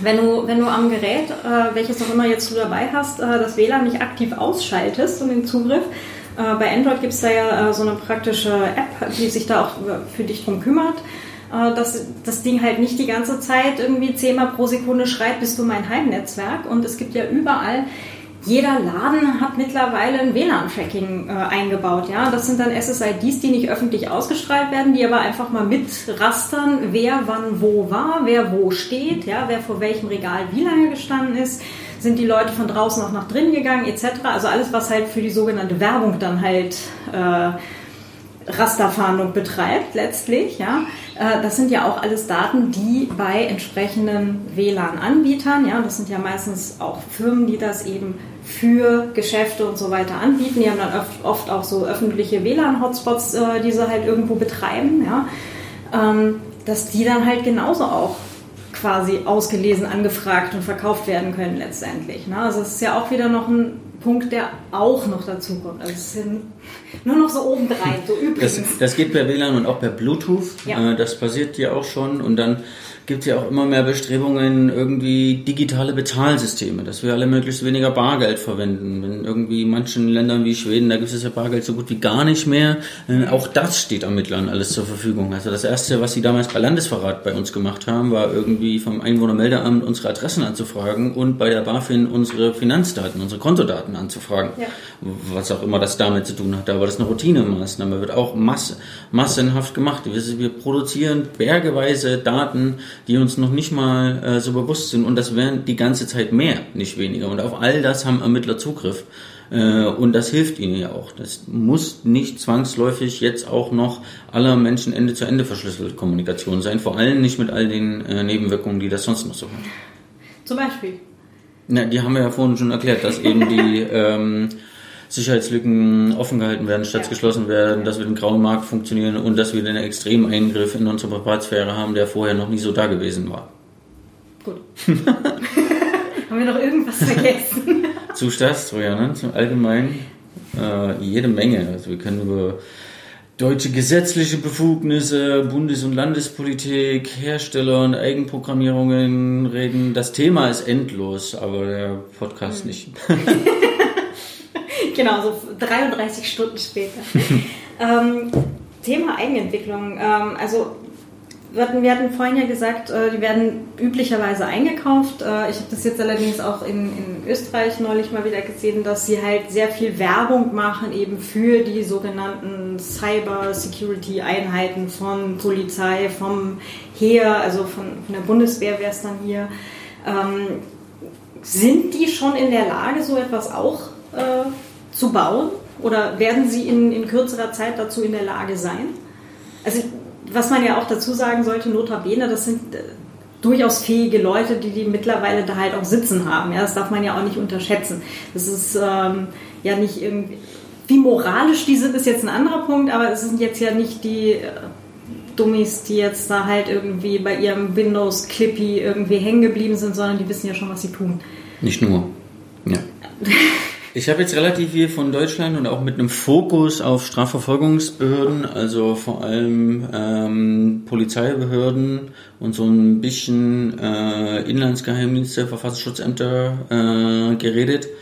Bei BND und Bundeswehr sieht, äh, sieht das nochmal ganz anders aus. Also der mhm. BND äh, da haben wir es schwarz auf weiß, das ist jetzt entweder 2005 oder 2006, ich habe es gerade nicht griffbereit, aber schon ähm, Ministerien in Afghanistan eigentlich auch Verbündete äh, gehackt hat äh, und dann sogar E-Mails von einem afghanischen Handelsminister mit einer deutschen Spiegel-Reporterin äh, ausgeleitet hat. Und das wurde nur bekannt, weil auch ungefähr zu dem Zeitpunkt äh, jemand von der internen Hackerabteilung beim BND äh, eben auch so einen Love-In-Vorfall hat, wo er irgendwie eine potenzielle Partnerin oder Ex-Partnerin oder irgendwas in die Richtung äh, ausspioniert hat. Und andere Bücher äh, sagen, dass der BND sogar schon in den 90ern äh, mit offensiven Hacking-Methoden schon relativ weit war. Das geht aber eher in Richtung äh, Spionage, Ausland und so. Und das ist ein Bereich, der leider extrem schwierig ist, Licht ins Dunkel zu bringen, der von Definitionen aus, deswegen heißen sie ja Geheimdienste, ähm, geheimen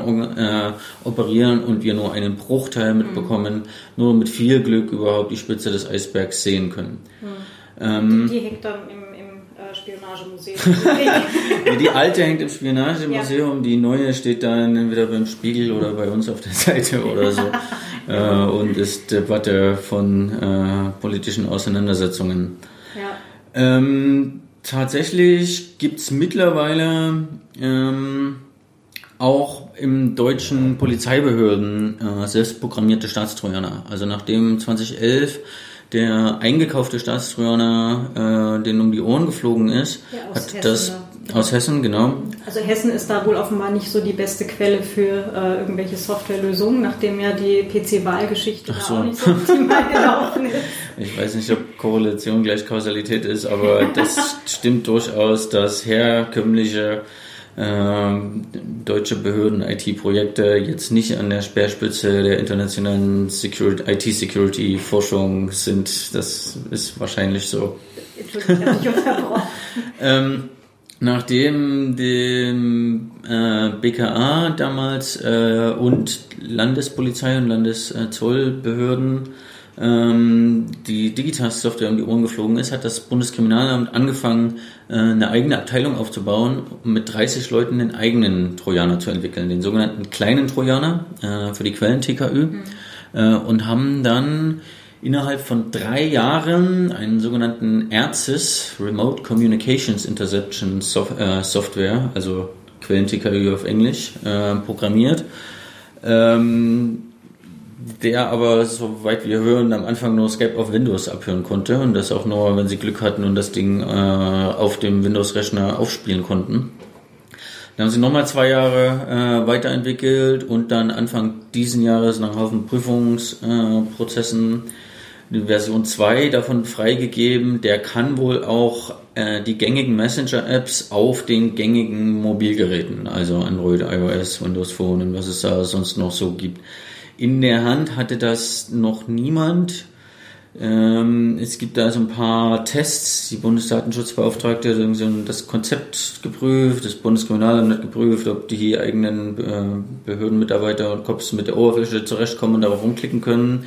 Und externe Firmen haben irgendwie irgendeine tiefere Analyse äh, gemacht, dass es aber alles unbekannt ist, vor allem die Prüfergebnisse, außer es wurde gesagt, äh, ist in Ordnung. Aber jetzt sind diese beiden Eigenentwicklungen für den kleinen Trojaner äh, freigegeben für den Einsatz und theoretisch äh, dürfen die eingesetzt werden und äh, wahrscheinlich werden die auch eingesetzt. Mhm. Gleichzeitig hat das äh, aber trotzdem noch einen großen Trojaner für die Online-Durchsuchung von extern gekauft, von Finfisher, einen der ganz großen äh, und äh, berüchtigten, beliebt von auch auf allen möglichen, von allen möglichen Diktatoren auf der ganzen Welt ähm, weil sie noch kein eigenentwickeltes Produkt für die großen Trojaner haben, was sie jetzt aber auch angefangen haben. Alles innerhalb von BKA. Mhm. Und hat ja in Deutschland letztes Jahr noch eine neue ähm, Behörde ins Leben gerufen worden, die CITES, die zentrale Stelle für IT im Sicherheitsbereich, äh, deren Aufgabe es ist, genau diese Entwicklung von ähm, Überwachungssoftware, ich sage es mal so platt, auch wenn es nicht ganz nur das ist, ähm, zu bündeln und voranzutreiben und einmal zentral zu machen, auch die Beschaffung und die Entwicklung und das dann den ganzen Landeskriminalämtern, Landesverfassungsschutzämtern, Bundeskriminalamt, Bundesverfassungsschutz zur Verfügung zu stellen, damit die das nutzen können, damit jeder das nicht selbst programmieren muss. Aber da werden jetzt auch gerade äh, ich glaube in diesem Jahr, weil sie so circa 80 Leute haben oder so, eingestellt, die eben an genau diesen Dingen auch forschen und das entwickeln sollen. Äh, es passiert quasi weiter gleichzeitig äh, parallel. Es wird sowohl eingekauft auf dem freien Markt als auch das selbst entwickelt. Auf verschiedenen Ebenen von ähm, Bund, äh, Land, Polizei, Geheimdiensten. Hm. Ähm, was ja auch daran liegt, dass eben ähm, ein so ein Trojaner oder eine so eine Software äh, nicht für alle möglichen Einsatzgebiete eben gedacht ist, ne, sondern äh, man muss ja dann halt quasi, je nachdem, was man eben abhören will, braucht man ja unterschiedliche Sicherheitslücken, die man dafür ausnutzen muss, wenn ich es richtig verstanden habe, oder? Ja, klar, du musst, ähm, du musst den, das System anpassen in das, an das Zielsystem.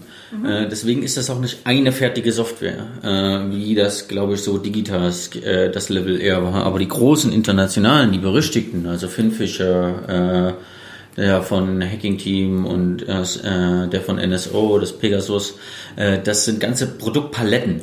Also das, das sind Baukoffer. Äh, die mhm. haben verschiedenste Sicherheitslücken für die verschiedensten Systeme zum Eindringen und dann auch mit äh, physischen Zugriff oder mit WLAN oder äh, Bluetooth-Zugriff oder über Netzzugriff oder über äh, was auch immer, äh, Phishing-Mails oder sogar Tools, die in den Datenstrom äh, von entweder WLAN oder auch vom direkt beim Provider einfach Dinge mit anhängen können, dass das System dann ausführt. Einmal für die Infektion, dann für die Ausbreitung und für die Persistenz und dann irgendwie für die rechte Ausweitung je nach System. Dann gibt es Module für, wir leiten jetzt nur Kommunikation aus oder nur bestimmte Apps wie WhatsApp oder auch Standortdaten.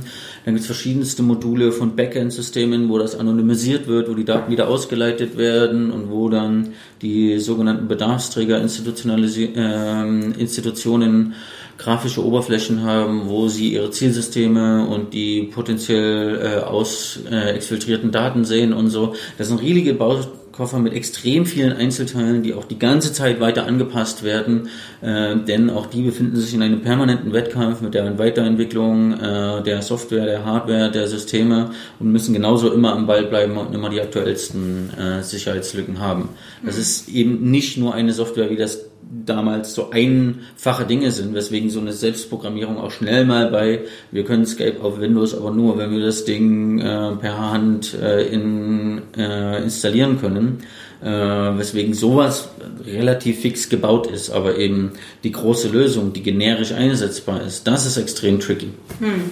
Und das geht ja dann auch richtig ins Steuergeld letztendlich. Genau, dafür ja. geben wir viel Geld raus, leider. Ja. Hast du eine Zahl? Probe?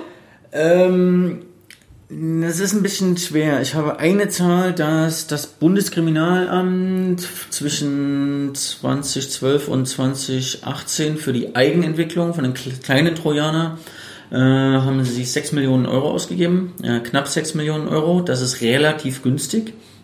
Äh, und eine andere Zahl, dass sie damals den Finnfischer Staatstrojaner in einer Testversion für 140, 150.000 Euro gekauft haben. Äh, was aber eben keine äh, kein kompletter Koffer mit sämtlichen äh, Modulen und Tools und auch nicht für beliebig viel parallel einsetzbare ähm, Installationen ist. Den aktuellen Marktpreis kenne ich leider nicht, weil daraus machen sowohl die staatlichen Behörden als auch die privaten Firmen ein extremes Geheimnis draus. Und das würden wir sehr gerne wissen, ähm, ist aber nicht so einfach herausfindbar das wäre Aber sehr schön zu wissen, nachdem es ja aller unser Steuergeld ist. Genau, da also fand auch der Bundesrechnungshof, äh, dass wir das eigentlich wissen sollten. Ja, also das wird jetzt halt nicht mit 130.000 Euro erledigt sein, also das, wofür sich andere Leute halt mal so ein Einfamilienhaus kaufen oder auch ein Zweifamilienhaus, sondern das ist eher so eine Sache, da sind wir irgendwo im Millionenbereich und also jetzt meiner Schätzung nach, äh, ja. das wird eher sehr unschön sein, zahlenmäßig, ja. Ähm, was du gerade auch noch sagtest, zwei Dinge. Ähm, einmal äh, Zugriff aufs Gerät. Ähm, in Österreich steht es ja jetzt auch drin, dass der äh, Staatstrojaner oder Bundestrojaner halt ähm, eine Lösung sein soll, die mit Remote-Zugriff, mit Remote-Installation auf Zielgeräte eingebracht werden können soll. Hier in Deutschland ist es ja, glaube ich, ein bisschen äh, offener gestaltet. Da könnte es ja dann halt auch, um, soweit ich es verstanden habe, auch um, um Hardware-Trojaner handeln. Da machen wir auch mal eine Folge drüber. ich kann da machen wir ein ganz neues Fass auch noch.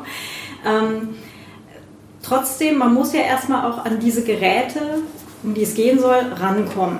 Ja, und da hattest du ganz zu Anfang halt auch gesagt, dass ähm, dass es ja eigentlich eine Möglichkeit soll, sein soll, dass man den, den Trojaner unbemerkt auf das Gerät bringt. Weil ja eine überwachte Person nicht zwingend wissen soll, dass sie überwacht wird.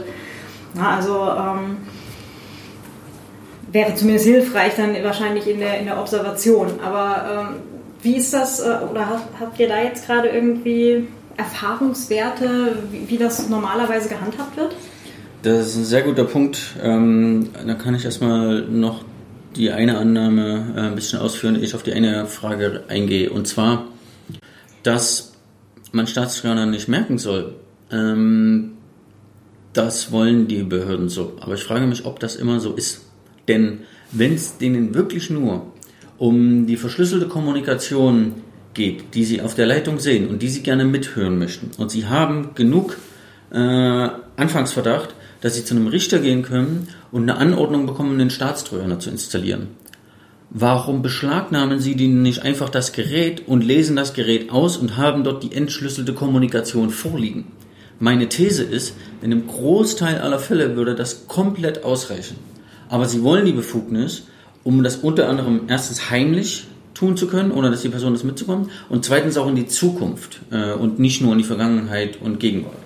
Und in manchen Fällen, man könnte ja nochmal über die Verhinderung von internationalen Terrorismus äh, reden. Aber ich glaube, in den allermeisten äh, Kriminalitätsfällen würde es absolut ausreichen, das Scheißding zu beschlagnahmen, äh, wofür man ja genauso gut äh, eine Richtergenehmigung bekommt und dann mit Celebrite oder was auch immer, die alles für Tools haben, äh, einmal auszulesen. Hm. Äh, nicht, dass wir daran nicht auch Kritik im Detail hätten, aber das ist auf alle Fälle äh, das um Längen äh, niedrigere Eingriff äh, in äh, die Grundrechte und unsere aller IT-Sicherheit. Hm.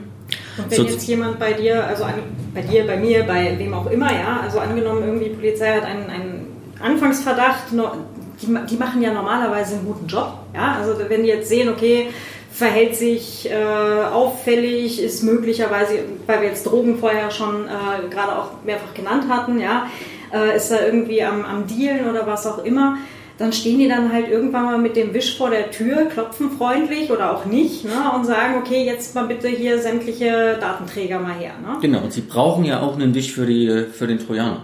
Also könnten sie mhm. den genauso gut äh, für die Beschlagnahme der Geräte holen. Mhm. Das ist äh, juristisch kein großartiger Unterschied. Die Frage ist, ob sie das wollen, ob ihnen das reicht. Ja. Äh, und da würden die halt sagen, ja, wir wissen ja nicht, ob wir jetzt alle die ganzen komischen bösen Straftaten über den Messenger geplant haben, weil wir haben es ja noch nicht mitgelesen. Deswegen wollen wir erstmal mitlesen, ehe wir wissen, ob wir den dann hochgehen lassen, ehe er davon erfährt oder so. Aber ich glaube, in den meisten Fällen, wo sie genug in der Hand haben, den Richter von einem Trojaner zu überzeugen, haben sie erst recht genug in der Hand, um den davon zu überzeugen, die Geräte zu beschlagnahmen. Hm.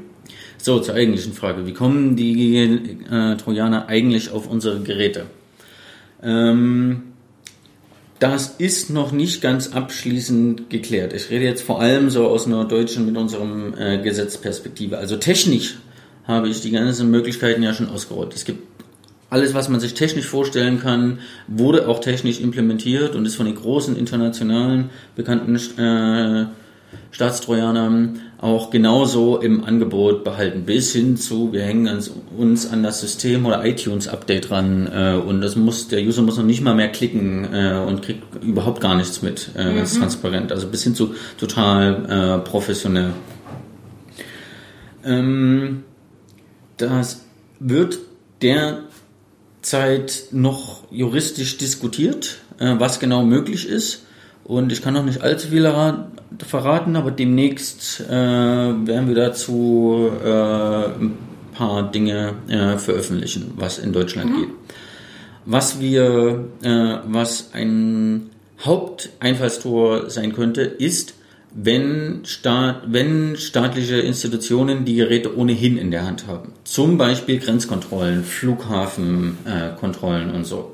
Wenn man Hardwarezugriff auf das Zielgerät hat, ist es viel einfacher, Dinge zu installieren, als wenn man das irgendwie aus der Ferne, aus demselben WLAN oder irgendwo aus dem großen bösen Internet mhm. äh, tun muss. Das heißt, Hardwarezugriff äh, ist ein Haupteinfallstor. So wurde damals auch der Digitask-Trojaner äh, bei dem Anabolika-Menschen in Bayern installiert.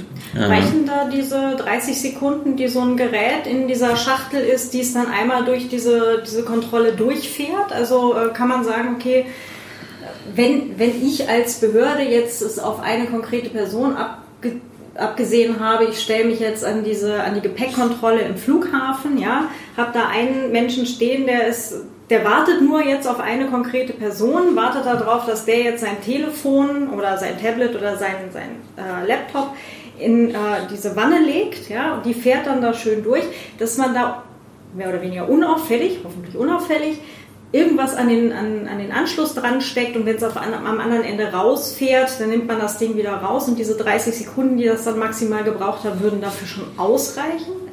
Kommt gerade wieder mein, mein Krimi-Autoren selbst durch. Das, Entschuldigung. Das ist, eine, das ist eine sehr gute Frage. Weil das, das wäre ja so, das ist ja die minimale Zeit, die du dich wirklich von dem Gerät trennst. Mhm. Ne? Also wenn du sagst, okay, ich habe jetzt hier eine Flugreise und für diese Gepäckkontrolle muss ich es wirklich mal zur Seite legen. Ähm, und dann hast du eben wirklich diese 20, 30 Sekunden, die das halt quasi neben dir lang fährt. Weil sonst würdest du das Gerät ja nur unter Protest wahrscheinlich dann halt in die Hände von wem anders rausgeben. Da sind wir ja wieder bei dem höchstpersönlichen Lebensbereich. Also ich es gibt, mich ja auch es gibt auch solche und solche. Ähm, die Frage ist nicht so einfach zu beantworten. Das kommt auf das Produkt an. Äh, ich ja. habe bisher in meinem Leben wenige Staatstrojaner in der Hand gehabt und ich bin nicht so ein Mega-Techie, als ob ich den aktuellen äh, Stand kennen würde. Es kommt auch drauf an, was das für ein Gerät ist und wie das geschützt ist. Äh, ein, ein angeschaltetes Android, was schon drei Jahre kein Update gesehen hat oder so, ist da was anderes als ein ausgeschaltetes irgendwie iOS, das irgendwie das neueste Modell ist oder whatever, irgend so ein paranoider äh, Laptop mit irgendwie BIOS-Passwort und Festplattenverschlüsselung und allem drum und dran und so. Also das ist keine einfache äh, Aussage möglich und äh, wir haben es auch immer noch mit Behörden in Deutschland und Österreich zu tun. Äh, den allermeisten würde das wahrscheinlich nicht reichen. Wenn du das Threat Level NSA oder CIA oder meinetwegen auch BND hast ähm, und nicht top-notch dich mit IT-Security auskennst, dann würde ich jetzt nicht sagen, äh, das ist total dystopisch äh, anzunehmen, dass das eventuell in den 30 Sekunden im Scanner und jetzt müssen wir gerade mal anhalten, weil der davor hat irgendwas gemacht und dann ist es halt eine Minute drin, aber man sieht ja auf dem Bild, dass angeblich nichts daran gestöpselt ist oder so. Das ist jetzt tatsächlich ein bisschen sci-fi. Ich könnte mir vorstellen, dass es für bestimmte äh, für bestimmte Leute mit einem extrem krassen äh, Überwachungsdruck, Paranoia-Level eventuell durchaus möglich wäre. Das ist aber noch ein bisschen hypothetisch. Der ähm, zweite große Einfallstor ist, dann gehen die halt einfach ins Hotel. Zimmer, wenn du nicht da bist. Oder auch in äh, die Firma oder die Wohnung, wenn du nicht da bist. Das wird gerade in Deutschland diskutiert, das hat die Justizministerkonferenz gefordert, äh, dass man es doch, weil das ein Problem ist, diese Dinger zu installieren, gar nicht so einfach ist, es ähm, Behörden erlauben soll, äh, sowas ähnliches wie eine unbemerkte Hausdurchsuchung äh, durchzuführen und in diesem Zuge eben nicht nur die 20 Sekunden und man ist daneben zur Verfügung zu haben, sondern mal eine halbe Nacht oder whatever, drei Stunden oder so ein bisschen rumprobieren kann. Ja. Äh, das ist derzeit eine politische Forderung äh, wo ich gar nicht genau sagen kann, in welchen Bundesländern oder irgendwie auf Bundes- oder Landesebene äh, das derzeit schon äh, erlaubt ist. Es ist nicht überall erlaubt, sonst wäre es ja keine politische Forderung. Ähm, aber das ist durchaus ein Modell, äh, das, am, das relativ wahrscheinlich ist, äh, wie so ein Trojaner da drauf kommt. Ich glaube, das ist doch das, was sie jetzt in Österreich gerade irgendwie äh, haben wollen, auch mit der, mit der Hausdurchsuchung und so weiter. Ich glaube, im Bayerischen Polizeiaufgabengesetz ist das auch. Und wie gesagt, die Justizministerkonferenz hat gefordert, dass das auf Bundesebene so geregelt wird, dass das dafür äh, eingesetzt werden soll. Hm. Das gilt dann aber, glaube ich, auch. Jetzt ist aber Graubereich, weil ich bin kein Jurist. Ist, glaube ich, vor allem für Polizeibehörden. Geheimdienste dürfen das vielleicht sogar schon gesetzlich, ohne dass wir als Nicht-Juristen das so ganz genau wissen. Hm. Das ist ja, also ja, Geheimdienste sind ja dann wieder der nächste Teil. Und äh, das ist ja auch etwas, was man jetzt vielleicht, äh, seit es die DDR nicht mehr gibt, äh, ist das jetzt vielleicht auch so im, im äh, Bewusstsein nicht mehr ganz so drin. Die gibt es ja immer noch. Ich ja, denke, also, bei euch haben gerade die Nazis die Geheimnisse übernommen. ja, das ist ein anderer Punkt. Aber ich bin ja, ich bin ja in, in Westdeutschland aufgewachsen mit äh, Verwandtschaft in Ostdeutschland. Und das war dann halt immer, äh, das hatte ich auch schon mal in einer Folge gesagt, das war halt immer dieses Knacken in der Leitung, wo die Oma dann gesagt hat, jetzt hören Sie wieder zu, jetzt musst du aufpassen, was du sagst. Ja. Na, ähm, also das ist, äh, da, war, da war einem das aber bewusst. Und mittlerweile ist es aber nicht mehr so im, im Bewusstsein drin, dass es eben diese Geheimdienste auch immer noch gibt. Ja? Also es ist so ein, ja, Verfassungsschutz, ja, natürlich gibt es den, aber was der halt tatsächlich tut, ist jetzt mal eine andere Sache. Ne? Ja, vor fünf Jahren hatten wir ein bisschen mehr Aufmerksamkeit. Äh, da gab es vor allem internationale äh, technische und militärische Geheimdienste, die lange diskutiert wurden und die einmal so ziemlich alles können. Aber leider ist das auch schon wieder so ziemlich in Versenkung äh, verschwunden. Irgendwo in Moskau sitzt der Snowden rum und nur noch ein paar tapfere reden davon, dass die Geheimdienste die digitale Welt komplett überwachen. Mhm. Krass, ne? Aber ja, es, ich meine, wenn dann der irgendwie das Verfassungsschutz-Inlandgeheimdienst-Äquivalent von irgendwie der FPÖ oder der AfD übernommen wird, da ist, muss das jetzt gar nicht die NSA oder die Stasi sein. Das ist fucking gefährlich. Apropos fucking gefährlich. Noch, Moment, ja. noch ja. einmal ganz kurz zurück zu ja. den möglichen Infektionswegen. Äh, genau. Was mir noch gesagt wurde, äh, es ist auch nicht unwahrscheinlich, äh, dass vor allem Polizeibehörden, die Geräte trojanisieren wollen, einfach mal eine Kommunikationsnachricht schicken. Also entweder eine Mail oder eine SMS, eine WhatsApp-Nachricht, ganz normales Phishing, äh, mhm. Äh, irgendwie eine Mail, die äh, gut aussieht und jetzt nicht einen dahergekommenen Prinz von wo auch immer äh, sondern meinetwegen auch in Imitierung staatlicher Stellen die dann halt ein PDF-Dokument oder ein Word-Dokument oder einen Link oder so hat, über den dann die Trojanisierung erst mit User-Click, aber äh, mit, man wird quasi dazu verleitet, auf die scheinbar legitime äh, Mail zu klicken. Und da kriegen wir ein gewaltiges Problem, weil das ist untergräbt das Vertrauen in äh, staatliche IT-Systeme. Mhm. Alle Deutschen müssen dieses komische Elster äh, benutzen, um ihre mhm. Steuererklärung zu machen. Und wenn der Staat jetzt anfängt, sich irgendwie als andere staatliche Stellen oder auch als whatever äh, dein Mobilfunkanbieter oder DSL-Anbieter auszugeben und eine Rechnung zu schicken, äh, damit passiert auch viel mehr Kollateralschaden in das Vertrauen und die IT-Sicherheit da draußen, äh, als es an wahrscheinlichen äh, Sicherheitsgewinnen äh, für den einen oder zwei potenziellen Straftäter, die man angeblich nicht auch über andere Maßnahmen dingfest machen kann, äh, passieren. Aber tatsächlich habe ich gehört, es ist relativ wahrscheinlich, dass die mit Spearphishing, WhatsApp-Nachrichten, SMS, äh, E-Mails operieren. Das sehen wir auch, wie es international eingesetzt wird. Äh, da ist das immer noch eine der Hauptinstallationsquellen. Hm. So das ganze Voodoo von wir klinken uns jetzt unbemerkt an Downloads ein von äh, der Kiste, die beim Provider am Rack steht. Das gibt's auch, aber das ist viel teurer, äh, viel fehleranfälliger äh, und die einfache Variante ist tatsächlich äh, irgendein Exploit per äh, Phishing-Mail oder so. Hm. Ähm, da der Hinweis, also das ist ja immer Referenzgruppe meine Eltern, denen sage ich ja immer, wenn ihr eine Mail kriegt, die so aussieht, als wäre sie von eurer Bank, ja, dann ignoriert ihr einfach diese E-Mail, geht auf die Website von der Bank und guckt, ob ihr dieselbe Information dort auch findet. Ja. Das ist mal Level 1. Also um Gottes Willen nicht auf irgendwelche äh, Links in E-Mails klicken und äh, in, in, Büros äh, sind die Sachen mit den PDFs öffnen halt auch eine ganz blöde Idee. Ähm, Im privaten Bereich dann halt entsprechend genauso. Ne? Also. Ja, also man mal hypothetisches Beispiel, das Bundeskriminalamt tut das und die wissen, dass du deinen Eltern diesen Tipp gegeben hast, dann gehen sie halt zur Bank und sagen, wenn von dieser IP der Aufruf kommt, dann muss da jetzt aber stehen, das hat schon seine Berechtigung. Also sie können ja, ähm, Private können ja auch verpflichtet werden zur Zusammenarbeit mit staatlichen Behörden. Das hilft gegen normale Online-Kriminelle und Ransomware, aber nicht gegen den Staat als Angreifer. Verdammt, ich muss meinen Eltern VPN Genau, dann kriegen sie alles ab. Mist ich sehe schon mein nächstes Weihnachten im Bachgrund. Klassiker. Jo.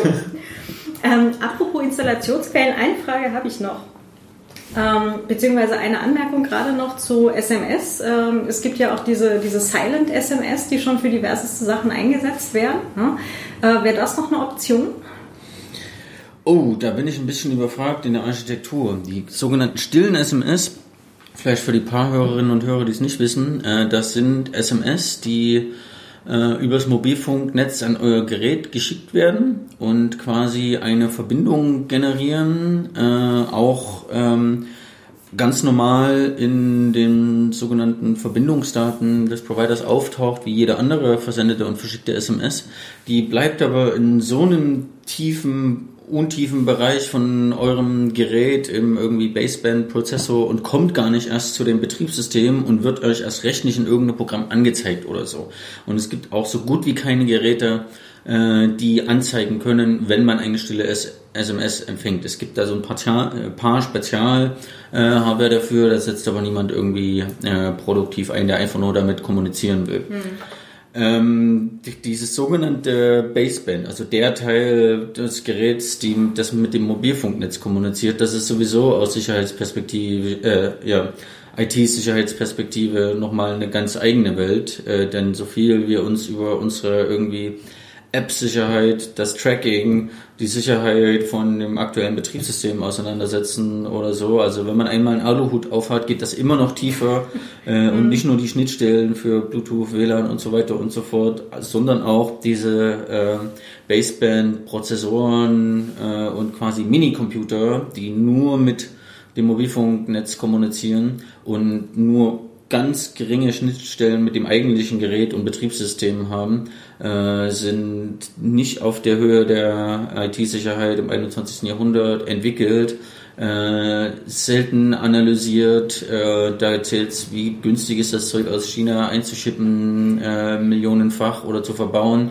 und nicht in, äh, wie weit haben wir das gewappnet. Mhm. Äh, jetzt lang, lange Rede, äh, wahrscheinlich über die stillen SMS, wie sie vor allem für Tracking genutzt werden. Das wird vor allem eingesetzt, um zu sagen, wir haben ja eine Mobilfunknummer, wir senden jetzt jede Stunde oder alle paar Stunden äh, eine stille SMS dahin, gehen danach zum Mobilfunkanbieter und lassen uns herausgeben, wo dann bei jedem Mal das Gerät war und haben dann quasi äh, einen Tracker selbst äh, ohne den äh, GBS-Tracker mhm. äh, vom Gerät anzuzapfen. Es ist bestimmt technisch möglich, darüber auch in das Gerät äh, zu gelangen. Das ist aber nochmal äh, ein Level, das dann eher wieder zu die, man hat die CIA auf den Fersen und man will auch nicht 20 Sekunden durch den äh, Flughafenscanner das Gerät legen.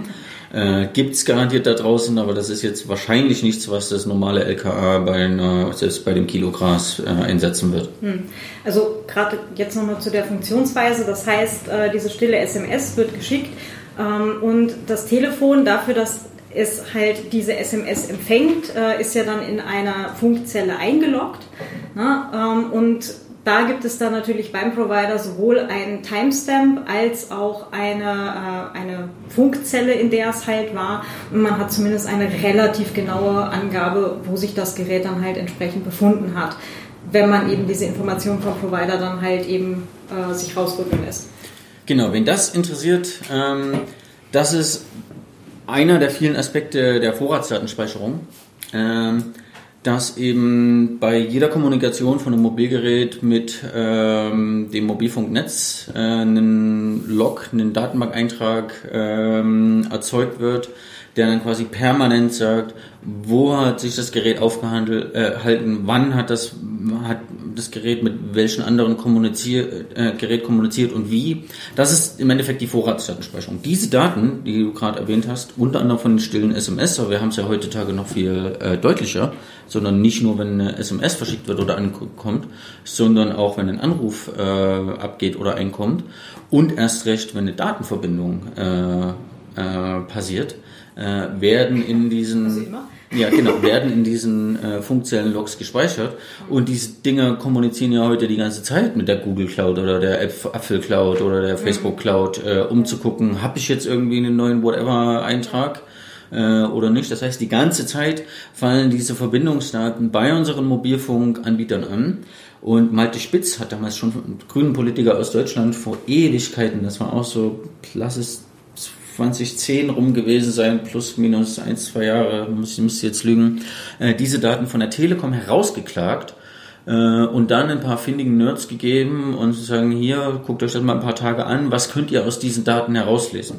Und die haben dann im Endeffekt nur aus diesen Verbindungen, angeblich so harmlosen Verbindungsdaten, äh, eine komplett äh Ortsüberwachung von ihm gemacht und auf einer Karte visualisiert, wann ist er durch Deutschland mit dem Zug gefahren, wann ist er geflogen, wo hat er Mittag gegessen, wo hat er nachts geschlafen, war er bei seiner Freundin oder bei sich zu Hause oder in einem Hotel und hat damit quasi auch retrograd, also für Monate lang ähm, auf äh, aus diesen Daten herauslesen können, intime Details aus seinem Leben, die er selbst wahrscheinlich schon längst wieder vergessen hat.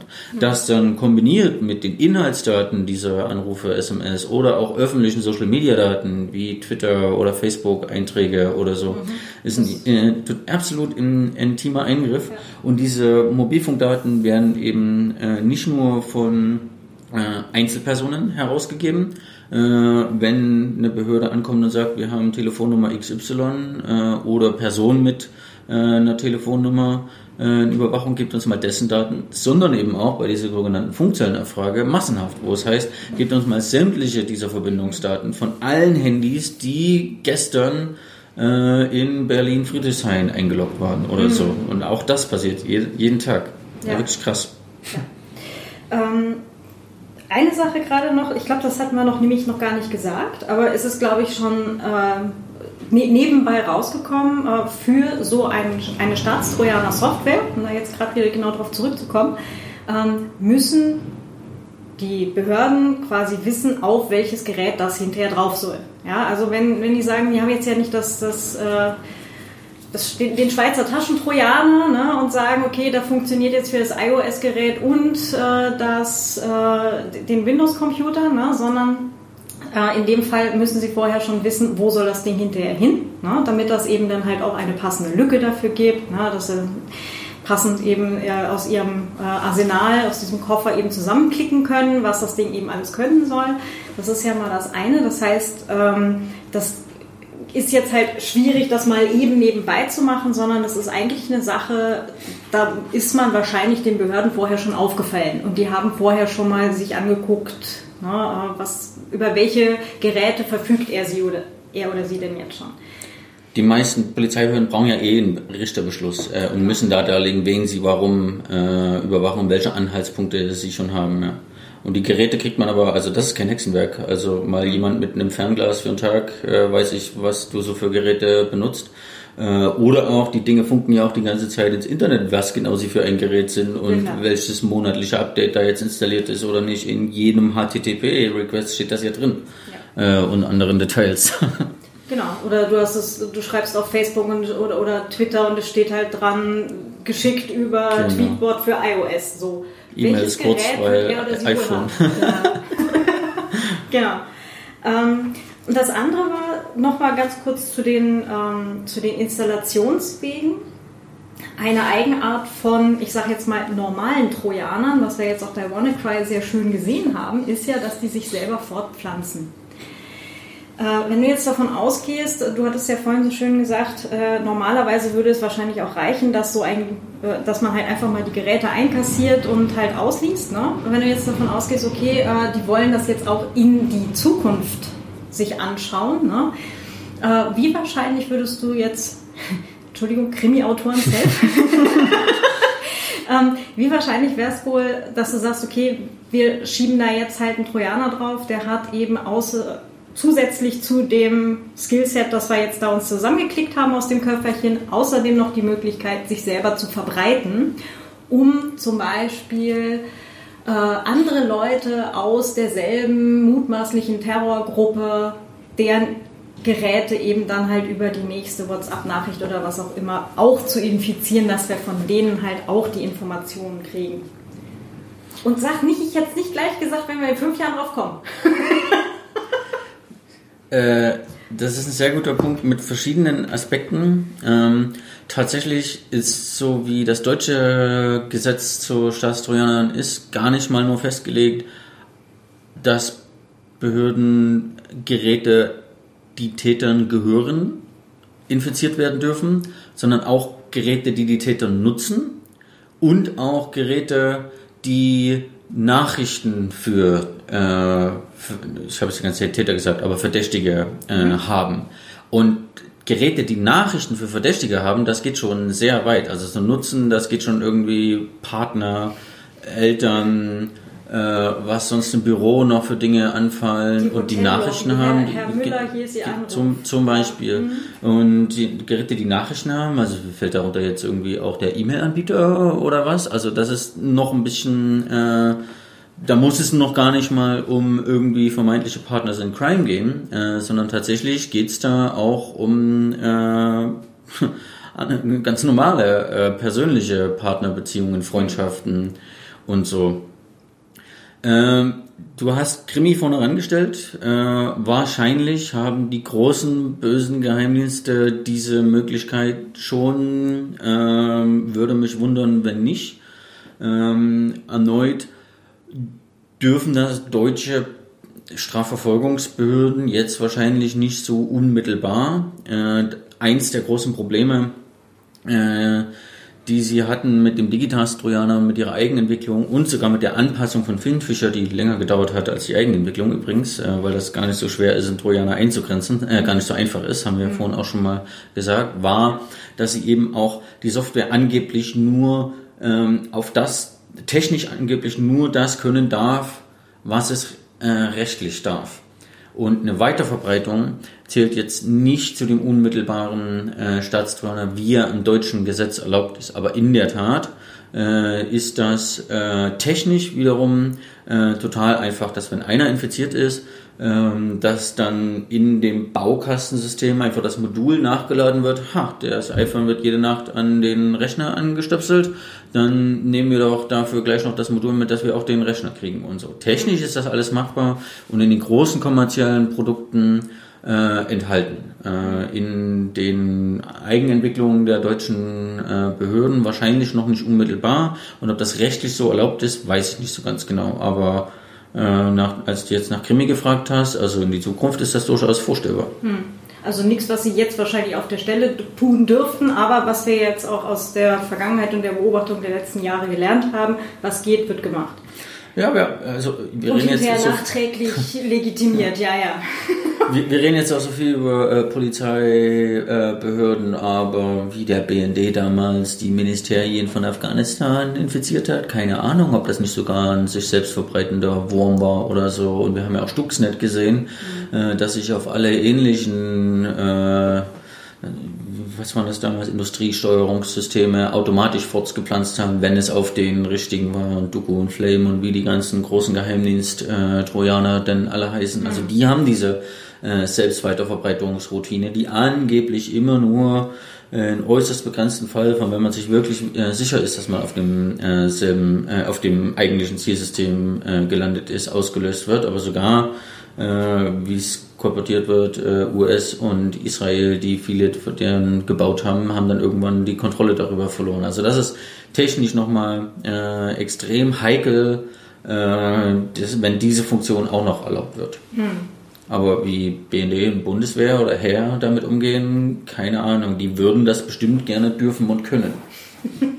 Es ist unsere Aufgabe, das herauszufinden.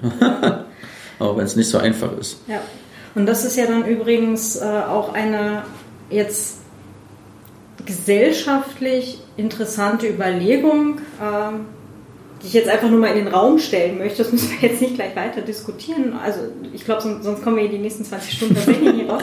Aber einfach nur mal diese Überlegung, dass wirklich jedes Gerät oder zumindest mindestens ein Gerät von denen, die wir alle ohnehin jeden Tag haben, also um uns haben und benutzen. Ja, und das kann jetzt vom Smartphone über Tablet, Laptop, Kaffeemaschine, äh, smarter Dildo, was auch immer. Ja, wenn die alle irgendwie äh, infiziert werden können und auch werden und wir uns jetzt einfach kurz überlegen, mindestens eins dieser Geräte und gehen wir jetzt einfach mal von Smartphone oder, oder äh, Laptop aus, ja, mindestens ein Gerät, das jeder von uns hat, hat einen Staatstrojaner drauf. Das heißt, jeder von uns wird grundsätzlich 24-7 abgehört, überwacht, mitgelesen. Ja. Das ist dann eine, eigentlich eine, eine spannende gesellschaftliche Diskussion, die wir äh, hoffentlich in Zukunft nicht führen werden müssen. Ich, ich glaube, ganz so schlimm ist es bei der Methode äh, Staatstrojaner hoffentlich nicht, denn das Problem beim Einsatz von Sicherheitslücken ist, je öfters man die benutzt, desto eher ist die Wahrscheinlichkeit, dass es von jemand entdeckt, selbst ausgenutzt oder sogar bekannt wird. Siehe Digitask. Äh, von dem es wahrscheinlich nicht viele hundert, eher so ein paar Dutzend oder niedriger dreistelliger Bereich an Einsätzen in Deutschland gab und der dann trotzdem irgendwann beim CCC gelandet ist und auseinandergeflogen hat. Das ist zumindest die Argumentation der Befürworter der Abwickler und der Sicherheitsbehörden. Wir können das gar nicht massenhaft einsetzen. Das ist extrem viel Aufwand, das ist teuer, das ist äh, risikobehaftet. Äh, wir werden das jetzt nicht in jeden Dildo und äh, Glühlampe und äh, Kühlschrank. Äh, Kühlschrank oder iPhone-Toaster ähm, einsetzen. Die Gefahr ist natürlich trotzdem, dass es über alle Maßen hinaus überwachte Gesellschaften gibt. Wir haben ja jetzt lange genug über Vorratsdatenspeicherungen äh, und über Geheimdienste und Edward Snowden äh, diskutiert und so. Also es gibt ja massenhaft Zugriff auf Daten von uns allen. Ob jetzt der Staatstrojaner noch dazu zählt, hoffentlich in, an, äh, in überschaubarer Zukunft äh, noch nicht, wobei Internet of Things, also von Kriminellen wird das ja ohnehin schon vorne bis hinten geowned. Äh, warum sollten dann nicht irgendwann auch Geheimdienste äh, damit machen? Aber es ist unser Job, äh, dafür zu sorgen, äh, dass das hoffentlich nicht passiert und zumindest der Teil der dystopischen Zukunft äh, nicht so eintritt. Dann bleiben ja nur noch die anderen 99 Prozent. ja. ja. Na gut, ähm, fällt dir gerade noch ein, ein wichtiger Aspekt ein, den ich jetzt gerade vergessen habe?